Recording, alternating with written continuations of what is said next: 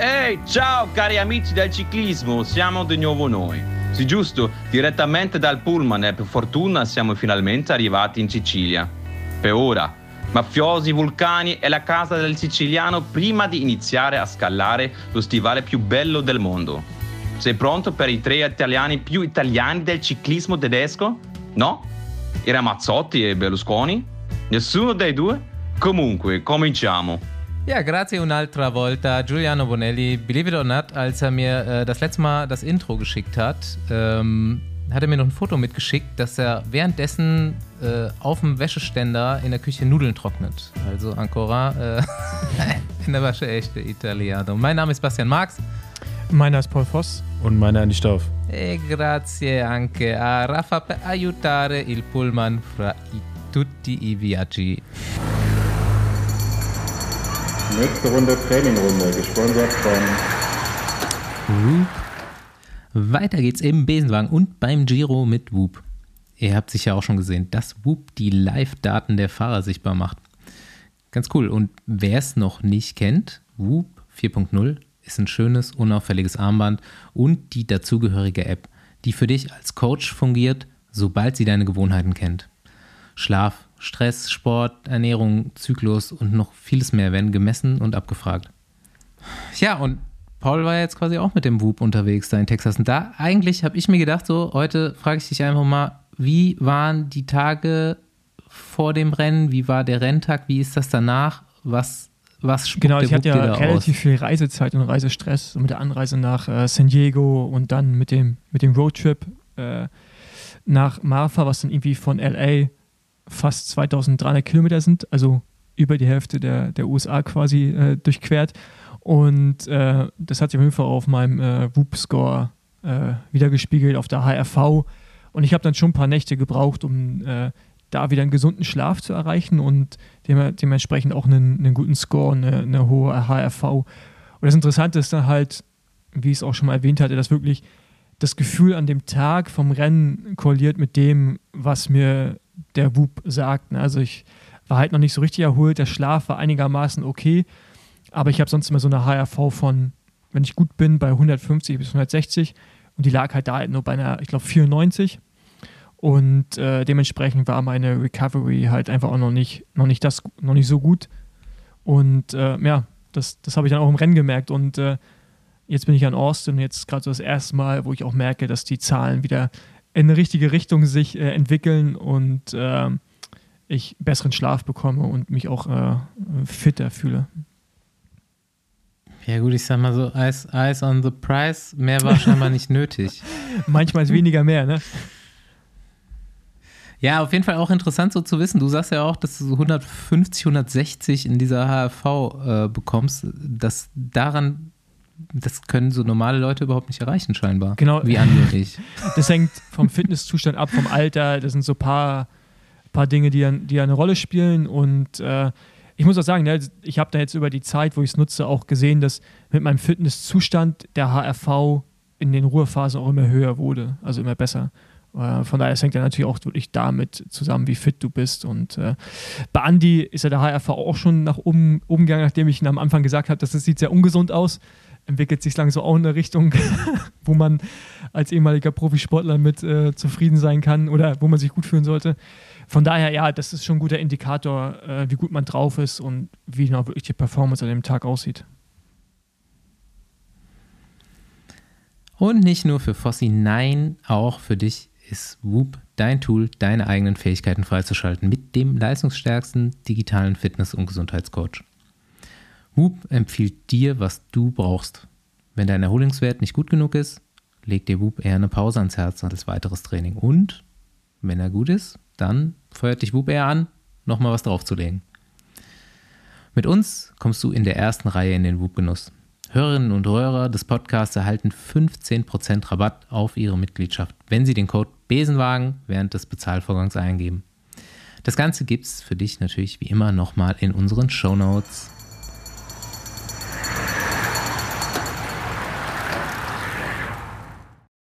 Ja, aber wir starten nicht in Italien, denn mit was anderem sollten wir starten als mit Texas. Paul Voss, große Triumphator vom Rio Grande, Wie ein, ein Western, wie er im Buche steht. Fossi, herzlichen Glückwunsch. Richtig geil. Erzähl, wie es war. Danke. Äh, heiß war's, windig, staubig. Nee, ähm, war, war schön, endlich mal ein Radrennen zu gewinnen. das ist auch schon ein bisschen länger her. Hey, wann hast du das letzte Radrennen gewonnen? Ja, letztes Jahr habe ich schon äh, noch zwei Gravel-Rennen gewonnen in Deutschland, bei mir da in Brandenburg. Okay. Aber halt so das erste, na, was heißt namhaft, ist das erste. Erste, erste Pro. Erster Pro-Sieg. Äh, äh, genau, erst- erster Pro, Gravel Pro-Sieg. erster Pro Gravel-Sieg. Nee, ist schon, schon gut, jetzt in den USA auch mal ein Rennen zu gewinnen. Äh, da nehmen einen die Leute nochmal einen Ticken ernster hier. Äh, und ja, war, war gut. Ähm, ja, Strecke war mega staubig. Es war halt einfach irgendwo in der Wüste kurz vor Mexiko. Und ohne Handyempfang zum Teil und äh, bei fast 40 Grad und äh, komplett trockene Hitze. Ähm, ja. Wie ohne Handyempfang? Wolltest du zwischendurch noch eine Instagram-Story machen oder was? Ja, ich, ich nicht, aber der Jonas. Ähm, Ach so. Und ja, aber pff, Das haben wir auch schon 100 erlebt. Knapp, knapp 130 Kilometer lang. Konnte mich dann irgendwie nach 40 Kilometern schon absetzen. Hatte eigentlich kein gutes Warst Bein. du, warum nach 40 eigentlich? So, warst du zu langweilig? Nee, das war. Also, weiß ich nicht. ich war auf einmal alleine. ähm, nee, Äh, Leute, wo seid ihr? Nee, der erste, der erste Teil der Strecke, also wir sind auf so einen Rundkurs gefahren, dreimal mussten wir fahren. Ähm, der erste Teil der Strecke war einfach relativ schnell und sandig. So, und da dachte ich, okay, gut, hier sind schon ein paar gute Leute dabei, äh, machst du mal eher ruhig. Äh, bin nur mitgefahren. Und dann der letzte Teil der Strecke war so technisch und dann halt mit so Bergaufpassagen mit, mit Sand und Kies, wo du halt einfach extrem viel Newtonmeter brauchst. Ja. So, und da habe ich halt gemerkt, okay, gut, ich fahre hier an allen relativ in Anführungsstrichen einfach vorbei äh, und habe dann einfach mal kurz weiter gepusht und auf einmal waren wir nur noch zu dritt. und dann äh, ging es zum Zielbereich durch die Verpflegung. Da habe ich einfach bloß das Tempo aufrechterhalten und auf einmal hatte ich ein Loch alleine und dann auch ganz schnell 30 Sekunden und dachte ja, okay, gut, dann, äh, dann musst du jetzt weiterfahren. Aber das war, also war schon auch gut besetzt. Colin Strickland war da, dann äh, Adam Ro- Robert, Robert, wie man ihn ausspricht, ein Kanadier, der letztes Jahr auch diese Belgian Waffle Ride Triple Crown gewonnen hat. Also war schon ordentlich besetzt, aber ähm, natürlich noch nicht so wie letzte Woche in Kalifornien. Aber ja, ich war auf einmal alleine und bin halt einfach weiter, alleine weitergefahren. So. Halt so Tempo. Tempomat reingestellt und dann äh, ging es ab. Aber das war schon krass, war so auf 1500 Meter auch. Und dann mit der Hitze und am Ende noch richtig Wind und überall hast du so kleine Tornados gesehen, so Mini-Tornados. Ich bin auch so durch zwei durchgefahren. Das ist schon krass. Die sind da einfach überall, ne? Du fährst und du guckst Gut, dass links und du rechts nicht weggeflogen bist. und du siehst da einfach äh, auf so Felder einfach so Tornados. Ich weiß nicht, wie man die nennt, wenn die so klein sind, auch Windrosen, wie auch immer, aber die sind auch richtig hoch und du siehst die einfach richtig. Das ist komplett äh, insane. Und ähm, ja, bin dann da halt meine Runden gefahren und konnte dann irgendwie mit knapp fünf Minuten gewinnen am Ende. Es war, Ja. Stark. war relativ unspektakulär, was das dann anging. Ja. Und du hast dir einen äh, meiner Träume erfüllt. Du hast einen riesen Scheck bekommen. Ja, ja. Und Ein anderthalb, zwei Meter Scheck äh, ausgehändigt bekommen. Und du weißt ja, also ich weiß nicht, wer, wer den Film Semi-Pro gesehen hat, von Will Ferrell, der weiß, so einen Scheck kann man auch nur bei einer riesen Bank einlösen. richtig. Die musst du erst mal finden. Die muss ich erst mal finden. Aber mich haben wirklich einige gefragt, wie man dann diesen Check einlöst. Und äh, ich habe dann, das Rennen wurde ja von Red Bull veranstaltet, habe ich, gef hab ich gefragt, ob ich den Check einfach hier lassen kann. Den großen. Also ich habe immer noch einen kleinen bekommen, so einen richtigen, der auch was wert ist. Na, Aber- okay. Dann äh, den großen, und dann meinten sie, nee, wir, wir können den auch zu dir nach Hause schicken. Also die würden den tatsächlich rüberschiffen nach Europa. Also komplett sinnfrei, weil den hänge ich mir eh nicht Okay. hin. Jetzt werde ich ihn hier irgendwo, denke ich mal, vielleicht lassen oder jemanden schenken, der ihn haben will beim nächsten Rennen. ähm, genauso wie die Reifen, die ich geschenkt bekommen habe, die werde ich auch verschenken. die sind, die brauche ich auch nicht. Ähm, aber den Bullen nehme ich mit. Da ist der Mietwagen wieder drin, ne? Aber auch gerade so, ja, genau. Die Reisekosten, genau. Gerade so. Aber ich habe ja auch so einen Ja, Bullen. der war doch billig. so einen Bullen äh, gekriegt und den haben sie da vor Ort geschnitzt. Also da war unter so einem Zelt stand jemand mit einer Motorsäge und hat die Ein Pokale, Schnitzer. hat die Pokale mit der Motorsäge quasi vor Ort geschnitzt. Geil. Und den nehme ich auch. Den, Beim nächsten Rennen, dann schießen die die bestimmt noch aus so einem Baumstamm raus. ja, dazu komme ich gleich zum Schießen. Schießen die Ähm, Bullen einfach. Auf jeden Fall den versuche ich mitzunehmen. Und äh, aber jetzt so, Sonst lässt du den Jonas da. genau. Den versuchst du mitzunehmen. Schön so ein bisschen Übergepäck noch, ne? Dann ist der Scheck auf jeden Fall leer dann. Ja, da- Hand, der ich nehme nehm den Bullen als Handgepäck, mal gucken, ob das funktioniert. Ähm, aber ja, an dieser Stelle auf jeden Fall riesen Dank an Jonas. Äh, ohne den wäre ich da im wahrsten Sinne des Wortes ver, verdurstet auf dem Kurs auch. Der macht ja auch immer noch Verpfleger. Äh, von daher riesen Dank und äh, die Gegend da ist, also wenn, wenn man mal die Gegend von Marfa fahren will, aus irgendwelchen Gründen, die, ich, die sich mir vielleicht gar nicht unbedingt erschließen, äh, ist geil da. Also ist, da ist halt nix.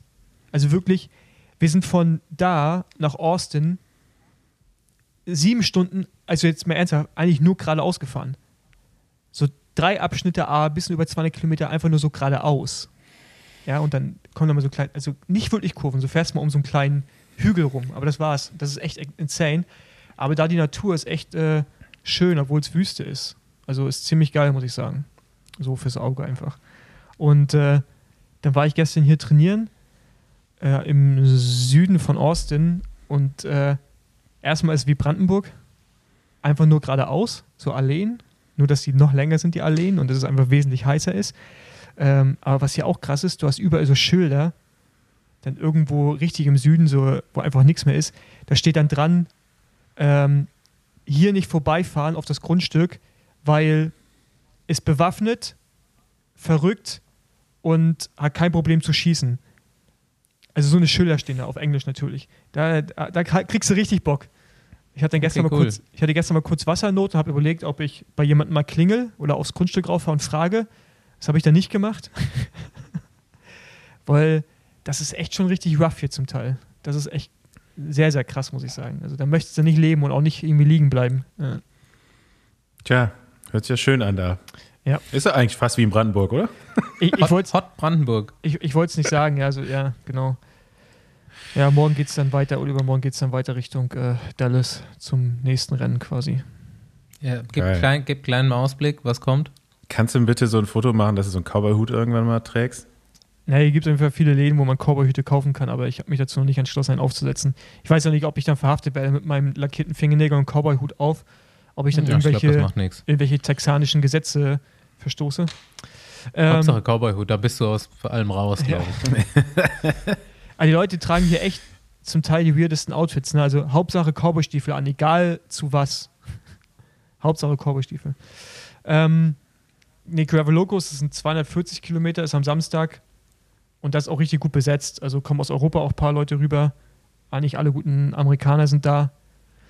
Ähm, wird auch eine Hitzeschlacht, so bei 36, 36 Grad. Und die sind halt nochmal anders, die 36 Grad hier. Das ist irgendwie einfach, also es ist wirklich Hölle. Es ist einfach so heiß und so erdrückend. Da bin ich gespannt, wie das wird. Also, ich habe jetzt auch bei, beim Rennen am Wochenende gemerkt, dass ich noch nicht so bei 100% bin, sei es die Reise oder das Wetter. Aber die Beine fühlen sich noch nicht so an, wie sie sich anfühlen sollten. Von daher mal, mal gucken, wie es da wird. Aber ist erstmal gut ein Rennen. nicht, Gar nicht, nicht. nicht da auch schon nach 40 Kilometer attackieren. Nee, das mache ich da ganz bestimmt nicht. Nee. Nicht auszumalen, was passiert, wenn du bei 100% bist. Naja. mal gucken. Ja, mega geil auf jeden Fall. Das freut mich echt total. Ähm, und wir haben eine andere, sehr freudige Mitteilung zu machen. Lange drauf hingefiebert, lange gewartet. Es gibt vielleicht wirklich Besenwagen-Trikots.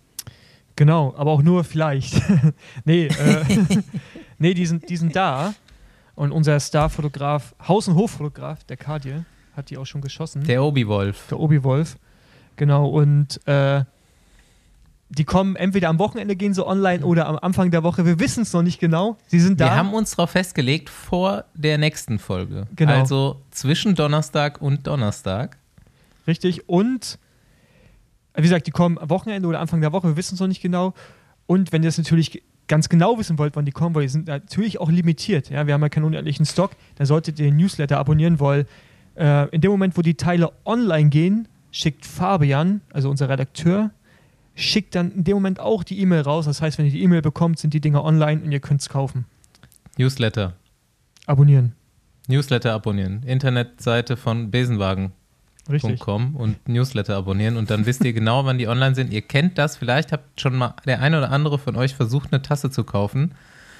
Ähm, es gibt nicht viele, die so glücklich waren, in den Besitz einer Wesenwagentasse zu kommen. Es ist eine der rarsten und wertvollsten Güter Ja, auf der die sind limitiert. Und da gibt es aber auch gute Nachrichten. Da sind gelbe, gelbe sind auf jeden Fall, kann sein, dass die auch bald kommen, mit einem neuen T-Shirt. Aber Alter, das, das ist jetzt hier alles zu viel anteasen. das Äh, glaube ich nicht. das glaube ich Ja, wollen wir mal ein bisschen die Kirche im Dorf lassen hier. Genau.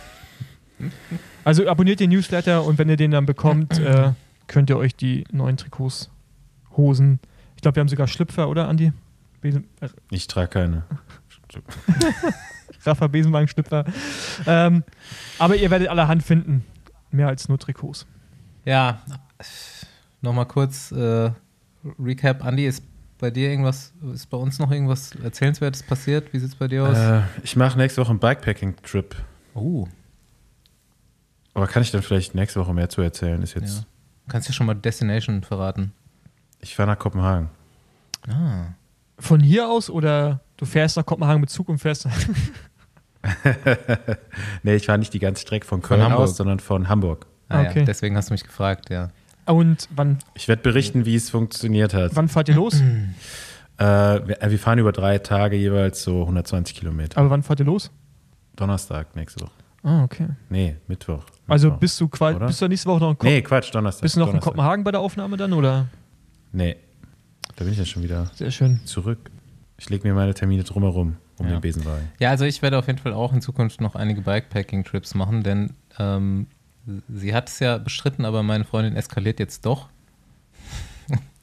Will jetzt auch Radurlaub machen und so und fährt immer schneller und das Ja, ich wollte gerade befürchtete sagen, die, die Frage ein. ist doch, ob du überhaupt noch mit ihr dann Ja, die genau. Trips machen kannst. Also die, die Frage, die, die Befürchtung tritt jetzt wirklich ein. Ich glaube, nächstes Jahr wird es auf jeden Fall einfach schmerzhaft für mich bergauf, wenn die schnell fährt. Weil wir sind jetzt wirklich da. Sie ist jetzt 200 Kilometer mit mir gefahren, was sie selbst wollte.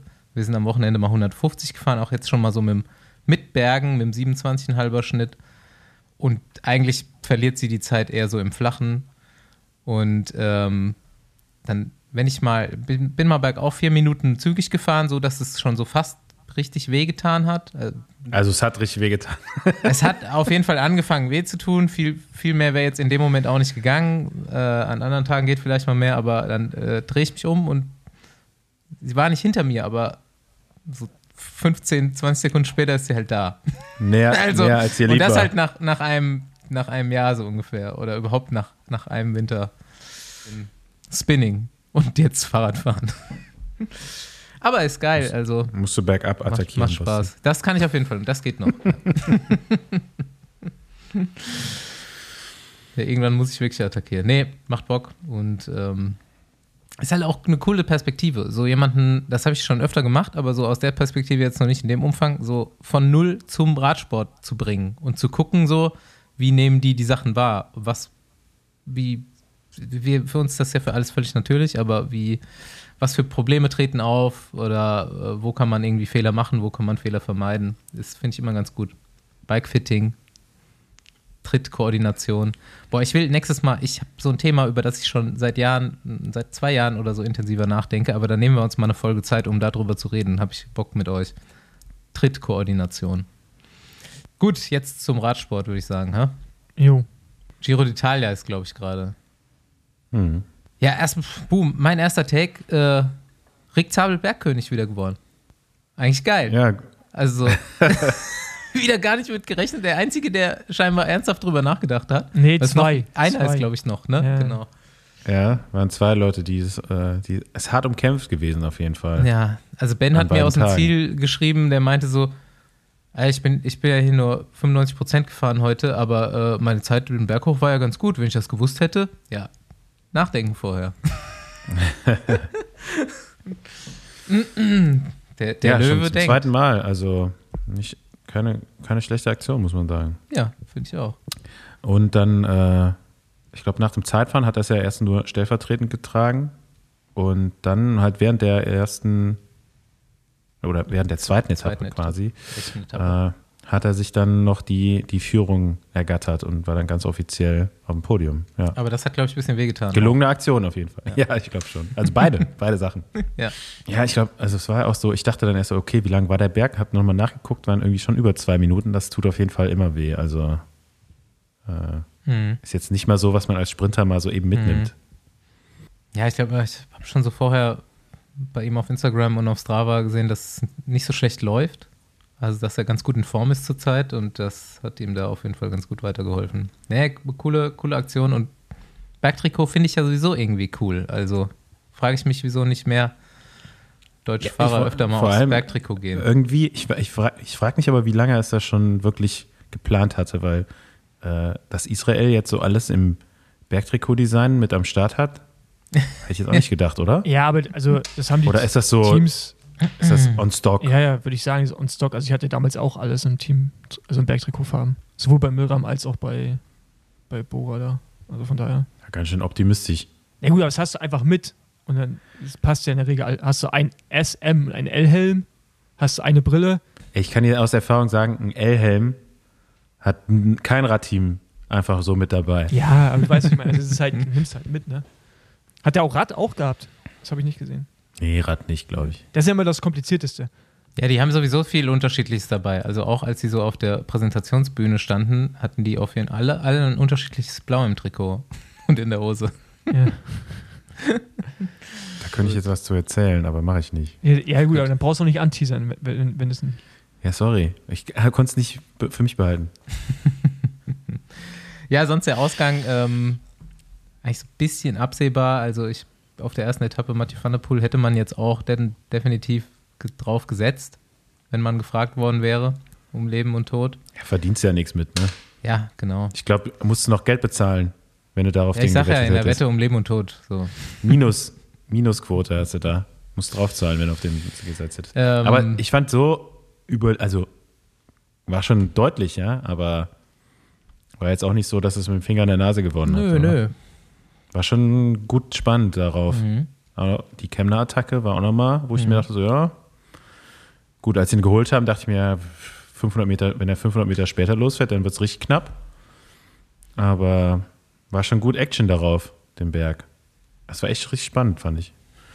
Und die Etappe war auch geil aus meiner Perspektive, weil ich habe schon ziemlich am Anfang der Übertragung eingeschaltet, habe so nebenbei noch ein bisschen was anderes gemacht und bin irgendwann eingeschlafen und sechs Kilometer vor Ziel wach geworden. Und genauso ein, Einfahrt in den Berg rein.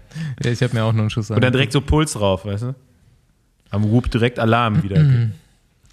Ja, Yates hätte man jetzt nicht unbedingt getippt, Aber, aber würde ich mal tippen, wieder vielleicht ein bisschen Frühform. Mal sehen. Ja, aber so beim Zeitfahren- Ganz ehrlich, dass der das Zeitfahren da gewinnt. nee. Aber, ich glaube immer noch, da war irgendein Messfehler, oder? nee, aber der ist ja schon ein paar richtig gute Zeitfahren gefahren dieses Jahr, ne? Mhm, Und, ja. weil wir, letztes, wir hatten es ja letzte Woche erst über die Räder, ähm, die fahren ja Giant und wir hatten es, glaube ich, damals schon letzte Woche gesagt, dass die sich früher immer richtig gut angefühlt haben. Ich habe ja auch sehr gute Erfahrungen damit gemacht. Ähm, dass die ja jetzt neben, daneben, dass Yates das Zeitfahren gewinnt, gewinnt ja auch äh, der Blumenfeld oder Blumenfeld, äh, der Norweger, Mhm. quasi den, die Ironman-Weltmeisterschaft auf dem ganz neuen äh, Triathlon-Rad von Giant. Also das von Giant. das von Giant. Also, Junge, ja. direkt in den Knast dafür. Ja gut, aber das scheint schnell zu sein. Ähm, also, Wer es gesehen hat, weiß Bescheid. ja, aber ich glaube, dahin geht der, wir hatten das noch so gemacht, das hat ja auch äh, Hope gemacht für die Räder für die Briten, für Olympia. Mhm. Die sind ja auch so vorne so breit, sodass er quasi die Gabel so in der Flucht ist von den, von den, äh, von den Beinen. Von den Beinen. das ist ja. mir egal, aber das Ding hat kein Oberrohr. Ja, gut, das ist ja nur, nur im Triathlon erlaubt, ne? Ja. Radsport, also ähm, Rennradfahren, Radsport. da musst du ein Oberrohr haben. Sonst Ja. kommt die UCI und zieht mal wirklich durch, in der Regel. Ja, Triathlon habe ich tatsächlich auch geguckt, zumindest so das Ja, aber Finale. auf dem, auf dem Kurs, ganz ehrlich, äh, hätte ich ja niemals gedacht, oder? Jetzt? nee, Nee. auf gar keinen Fall. Ich hätte wieder Van der Poel getippt nach dem ersten Ja, dachte ich auch, dass er das macht. Dass er das einfach nochmal bestätigt. Aber ja, ich habe noch gelesen, dass er jetzt irgendwie das teuerste Kleidungsstück anhatte, was es da im Radsport jemals gab. Ja, das ist, glaube ich, auch Quatsch. Ist glaub ich, einfach nur so eine Ja, glaube ich auch. Ja. Vor allem war Was es auch denn- gar nicht so viel. So zwischen 2.000 und 3.000 Euro teuren Suit Ja. getragen, so einen maßgeschneiderten. Ähm, ja, Von wem? Oh fuck, wie heißen die? Ich kann, das ist eine britische Firma, ist das, glaube ich. Aber auf jeden Fall, um mit so kurz zur, äh, zur Erläuterung, Cardex, von denen ist das Rad von dem Blumenfeld, gehört zu Giant. Und Cardex, so Mhm. hießen früher die ersten Carbonrahmen auch von, Ja, von ja. Giant, genau. ja, und die Laufräder heißen ja auch so, Genau. die sie jetzt verbauen, die die auch bei. Ähm, ähm, ich finde, also der Name fällt mir gerade nicht ein von dem, was äh, jetzt da gefahren ist, aber das ist jetzt eine Firma, die arbeiten schon sehr viel so im Aerodynamikbereich, aber zweieinhalbtausend Euro finde ich jetzt auch, also keine Ahnung. Also ich bin mir ziemlich sicher, dass andere Teams das auch schon ausgegeben haben für einen Einzug. Da ist ja, Denke ich, denk ich jetzt auch. ja Windtunnelzeit, den ganzen Scheiß, weißt du dann. Hm. Ja. Na gut, dann gewinnt Kev. Andi ist dein Spezialgebiet. Nicht ganz so äh, erwartet, so nach der bisherigen Saison vorm Giro, aber äh, ich würde mal sagen, auf den Punkt abgeliefert, ne? Und auch, ich habe mir noch so ein paar Auswertungen von, den Sprint, von dem Sprint angeguckt. Also, das war jetzt auch kein einfacher Sprint. Also, das war schon richtig schnell. Ich glaube, Max Speed irgendwie 72, ne? Äh, knapp 73 Mhm. fast. Also, und der ist einen 250 Meter langen Sprint gefahren. 300. Also, ich glaube, der äh, fast 300 Meter, ja. Also, es ist überragender, überragender Sprint. Also, eigentlich die anderen Sprinter keine Chance, obwohl er halt so lange von vorne fährt. Ähm, ich könnte jetzt gerade nicht. Also, ich denke mir jetzt, nach dem Sprint denke ich mir so, okay, wenn der jetzt nicht zur Tour fährt, dann wäre es schon richtig scheiße. Ah, So, auf der anderen Seite, ja. Jakobsen bisher eigentlich der beste Sprinter der Saison. Ist schon eine Kacksituation gerade, ne? ähm, Aber was ich da halt interessant finde, ist, es gibt ja irgendwie so ein paar Leute auf Twitter, die Sachen ausrechnen. Die meinen, das ist halt eventuell Cavs Best Ever Sprint Performance auch. Also rein von Länge, also jetzt, wir wissen ja nicht genau, was er am Watt getreten hat, aber halt die Länge des Sprints und mit der Geschwindigkeit, das ist schon, also es sah ja auch einfach krass aus, ne? Also selbst bei der Geschwindigkeit war es einfach sehr, sehr lang von der Zeit. Ja, ja. Das war brutal, ey. keine Ahnung, ich habe jetzt nicht jeden äh, Sprint von Cavendish hier auf Papier, aber man kann schon sagen, dass das jetzt nicht einfach nur so ein Sieg war, sondern das war halt überragend. Mhm. So auch von der Leistung, die er da gebracht hat. Ähm, und für alle, die ihn irgendwann mal abgeschrieben haben oder immer mal wieder, äh, auf jeden Fall eine deutliche Rückmeldung. Ist schon geil, ja. Und vor allen Dingen, Und äh, ich, ja. ich wüsste jetzt ehrlich gesagt auch nicht, wen ich mit zur, zur Tour nehmen würde an der Stelle von Quickstep. Also wenn, wenn Kev da jetzt noch irgendwie zwei, drei Dinger mitnimmt beim Giro, äh, wird die Entscheidung auf jeden Fall nicht einfacher. fest mit zwei Leuten. sehen. Ich fände es schon geil, wenn er, ja gut, du kannst ja nicht mit zwei Topsprintern War fahren. ein Scherz. So, das geht halt nicht, ne? Jeder kriegt seinen eigenen Anfahrer. Genau. Ja, ich meine, du kannst halt mit einem Sprinter fahren, der ein bisschen besser bergauf sprintet oder so und einem reinen Sprinter. So, aber also du kannst jetzt Sagan und einen Topsprinter so oder Sagan zu seinen Hochzeiten. Ne, Das konntest du gut machen. Ah, Oder, oder Degenkolb und Kittel sind ja auch zusammen die Tour gefahren. So. Ähm, aber jetzt so Cavendish und Jakobsen, das passt halt irgendwie auch nicht so. Ne? Das ma- sagst dann, okay, Kev, komm, probier, bis du einen Rekord hast und dann fest nach Hause. ja. Also, und das will man ja eigentlich schon, ne? Also, dass nochmal jetzt der Rekord fällt. Gut. Ähm, ich habe wieder von äh, Dumbo Wismar von Twitter Rezepte zur Giro Woche 2. Lokale Rezepte und sie hat sich auch richtig ausgelassen diesmal. Es gibt drei Varianten, weil es so viel Gutes gibt und es gibt dann auch äh, scheinbar die Etappe 11, die dann kurz vor der nächsten Ausgabe des Podcasts rauskommt, also noch in diese Woche reinpasst und das ist die, äh, die kulinarische Highlight-Etappe. Die ist wohl auch vom Giro irgendwie ähm, als, ich weiß gar nicht, wie sie das genannt haben, ja, kulinarische Giro-Etappe ausgeschrieben worden, weil die durch die, durch die Parmesan-Region geht. Wer mag's nicht? Also, ich lese vor und es ist richtig gut vorformuliert. Ich muss einfach nur ablesen hier. Es ist großartig. Etappe 8 ist unser Einstieg, rund um Napoli. Napoli soll der Geburtsort der modernen Pizza sein. Die klassische napoletanische Pizza, die Margarita, ist lediglich mit Tomaten, Mozzarella und Basilikum belegt und gelingt im Steinofen bei über 400 Grad am besten. Wer keinen Pizzaofen zu Hause hat, kann alternativ dann aber auch Spaghetti Napoli machen. Ein sehr simples Pastagericht mit Tomatensauce. Und der Name ist übrigens eingedeutscht. Die Italienerinnen nennen es Pasta al Pomodoro oder zumindest Spaghetti alla Napoletana. Und zum Nachtisch vielleicht Neapolitaner-Waffeln. Die wurden allerdings gar nicht in Neapel erfunden, sondern in Wien und äh, verwenden nur Haselnüsse, die aus der Region Neapel kommen. Daher der Name. Kaffeekultur spielt allerdings in Neapel auch eine große Rolle und der uns bekannte Espresso heißt dort Kaffee. Kaffee, solo con giotto. Ähm, und es gibt die Tradition dort des Café Sospeso. Und das ist das Bezahlen einer Tasse Kaffee für jemanden, der sich die nicht leisten kann.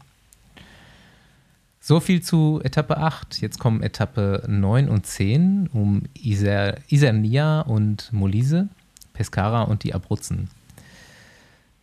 An dieser Stelle folgen nun keine Rezeptvorschläge, sondern ein kurzer Blick auf die Weinregion an der Adria.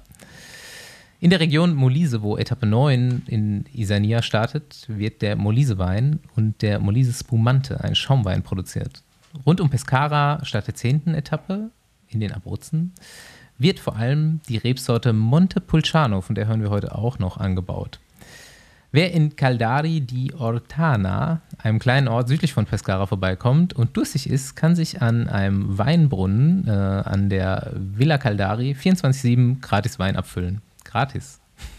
Don't drink and ride your bike. Übrigens. Jetzt Etappe 11 und absolutes kulinarisches Highlight des Giro. Bei der elften Etappe am Mittwoch, den 18.05., dreht sich alles um die wohl bekannteste Spezialität aus der Region, den Parmigiano Reggiano.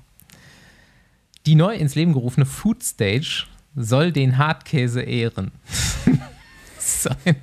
geiler. Soll, den, soll hart den Käse soll ehren? Soll hart oder? den Käse ehren. Ähm, wer ausgefallene Rezepte wie Waldfrucht-Crumble oder Käsekuchen mit Parmesan ausprobieren möchte, wird auf der Homepage von Parmigiano Reggiano äh, fündig. Packen wir natürlich in die Show Notes. Wer es klassisch mag, Risotto mit Parmesan verfeinert, im äh, selbstgemachten Pesto vielleicht auch ähm, oder über die Pasta streuen.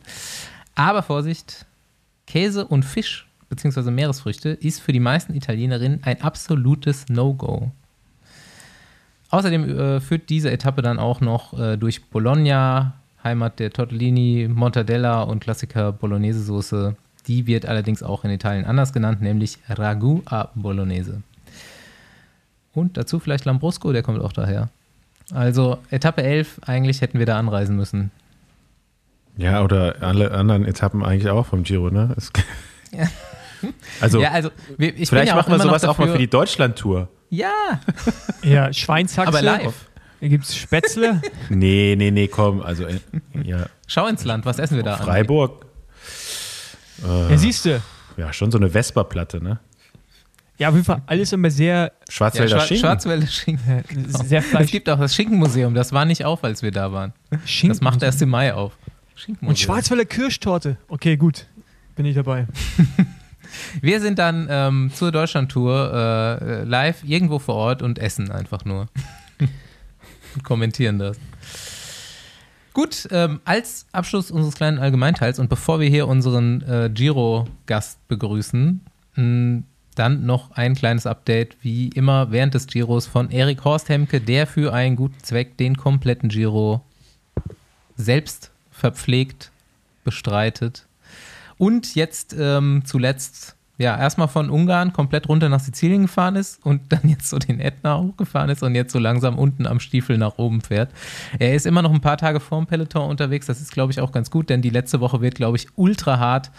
Also hören wir kurz rein, was er zu erzählen hat. Hey zusammen, kurze Zusammenfassung der letzten Tage. Wie schon letztes, letztes Mal erwähnt, ähm, wird es auf jeden Fall schwieriger. Ähm, Wetter die letzten Tage war nicht so cool. Ich bin jetzt vier Tage in Folge nass geworden. Ähm, besonders äh, die Ätna-Etappe war echt brutal. Mhm, da waren, also ich schon vorher war ich klitschnass. Ähm, es hat echt richtig gegossen. Äh, also nicht vergleichbar mit den Bedingungen, die die Profis hatten irgendwie. Ähm, auf den Ätna waren irgendwie 4 Grad und komplett Nebel. Und dann muss ich halt wieder runter bei, bei den Temperaturen. Das war eigentlich mehr das Problem. Ich habe mir echt den Arsch abgefroren. Das war zum Kotzen. Ja, und die nächsten Tage oder der nächste Tag zumindest war quasi genauso. Ähm, kilometertechnisch klappt es bis jetzt ganz gut. Ähm, außer gestern würde ich sagen. Gestern hatte ich so ein bisschen Defekthexe. äh, das, das konnte ich dann aber beheben. Ähm, gegen einen Nagel im Reifen kann man leider nichts machen. Ähm, ja, und jetzt bin ich hier. Ich habe eben die siebte Etappe fertig gemacht und fahre jetzt die Transferstrecke von 7 zu 8 ähm, von Potenza nach äh, Salerno müsste die ungefähr starten äh, und bin jetzt irgendwo mitten dazwischen und dann fahre ich morgen den Rest und äh, ein bisschen von der achten Etappe, denke ich, fange ich, fang ich dann noch an. Ja, also es läuft eigentlich soweit ganz gut. Beine sind gut. Ich fühle mich auch noch einigermaßen gut. Ich hoffe, das bleibt jetzt auch mal eine Zeit so. Äh, ja. Eine Sache noch, auf die ich gerne aufmerksam machen würde. Ähm, über meine Website ähm, gibt es einen Link, ähm, und zwar zusammen mit Viva Con Agua. Ähm, das ist eine gemeinnützige Organisation, die sich für sauberes Trinkwasser in äh, bedürftigen Gebieten einsetzt. Ähm, Trinkwasser ist nun mal ein Menschenrecht, also sollte auch jeder Mensch Zugang, freien Zugang dazu haben, ist aber leider nicht so.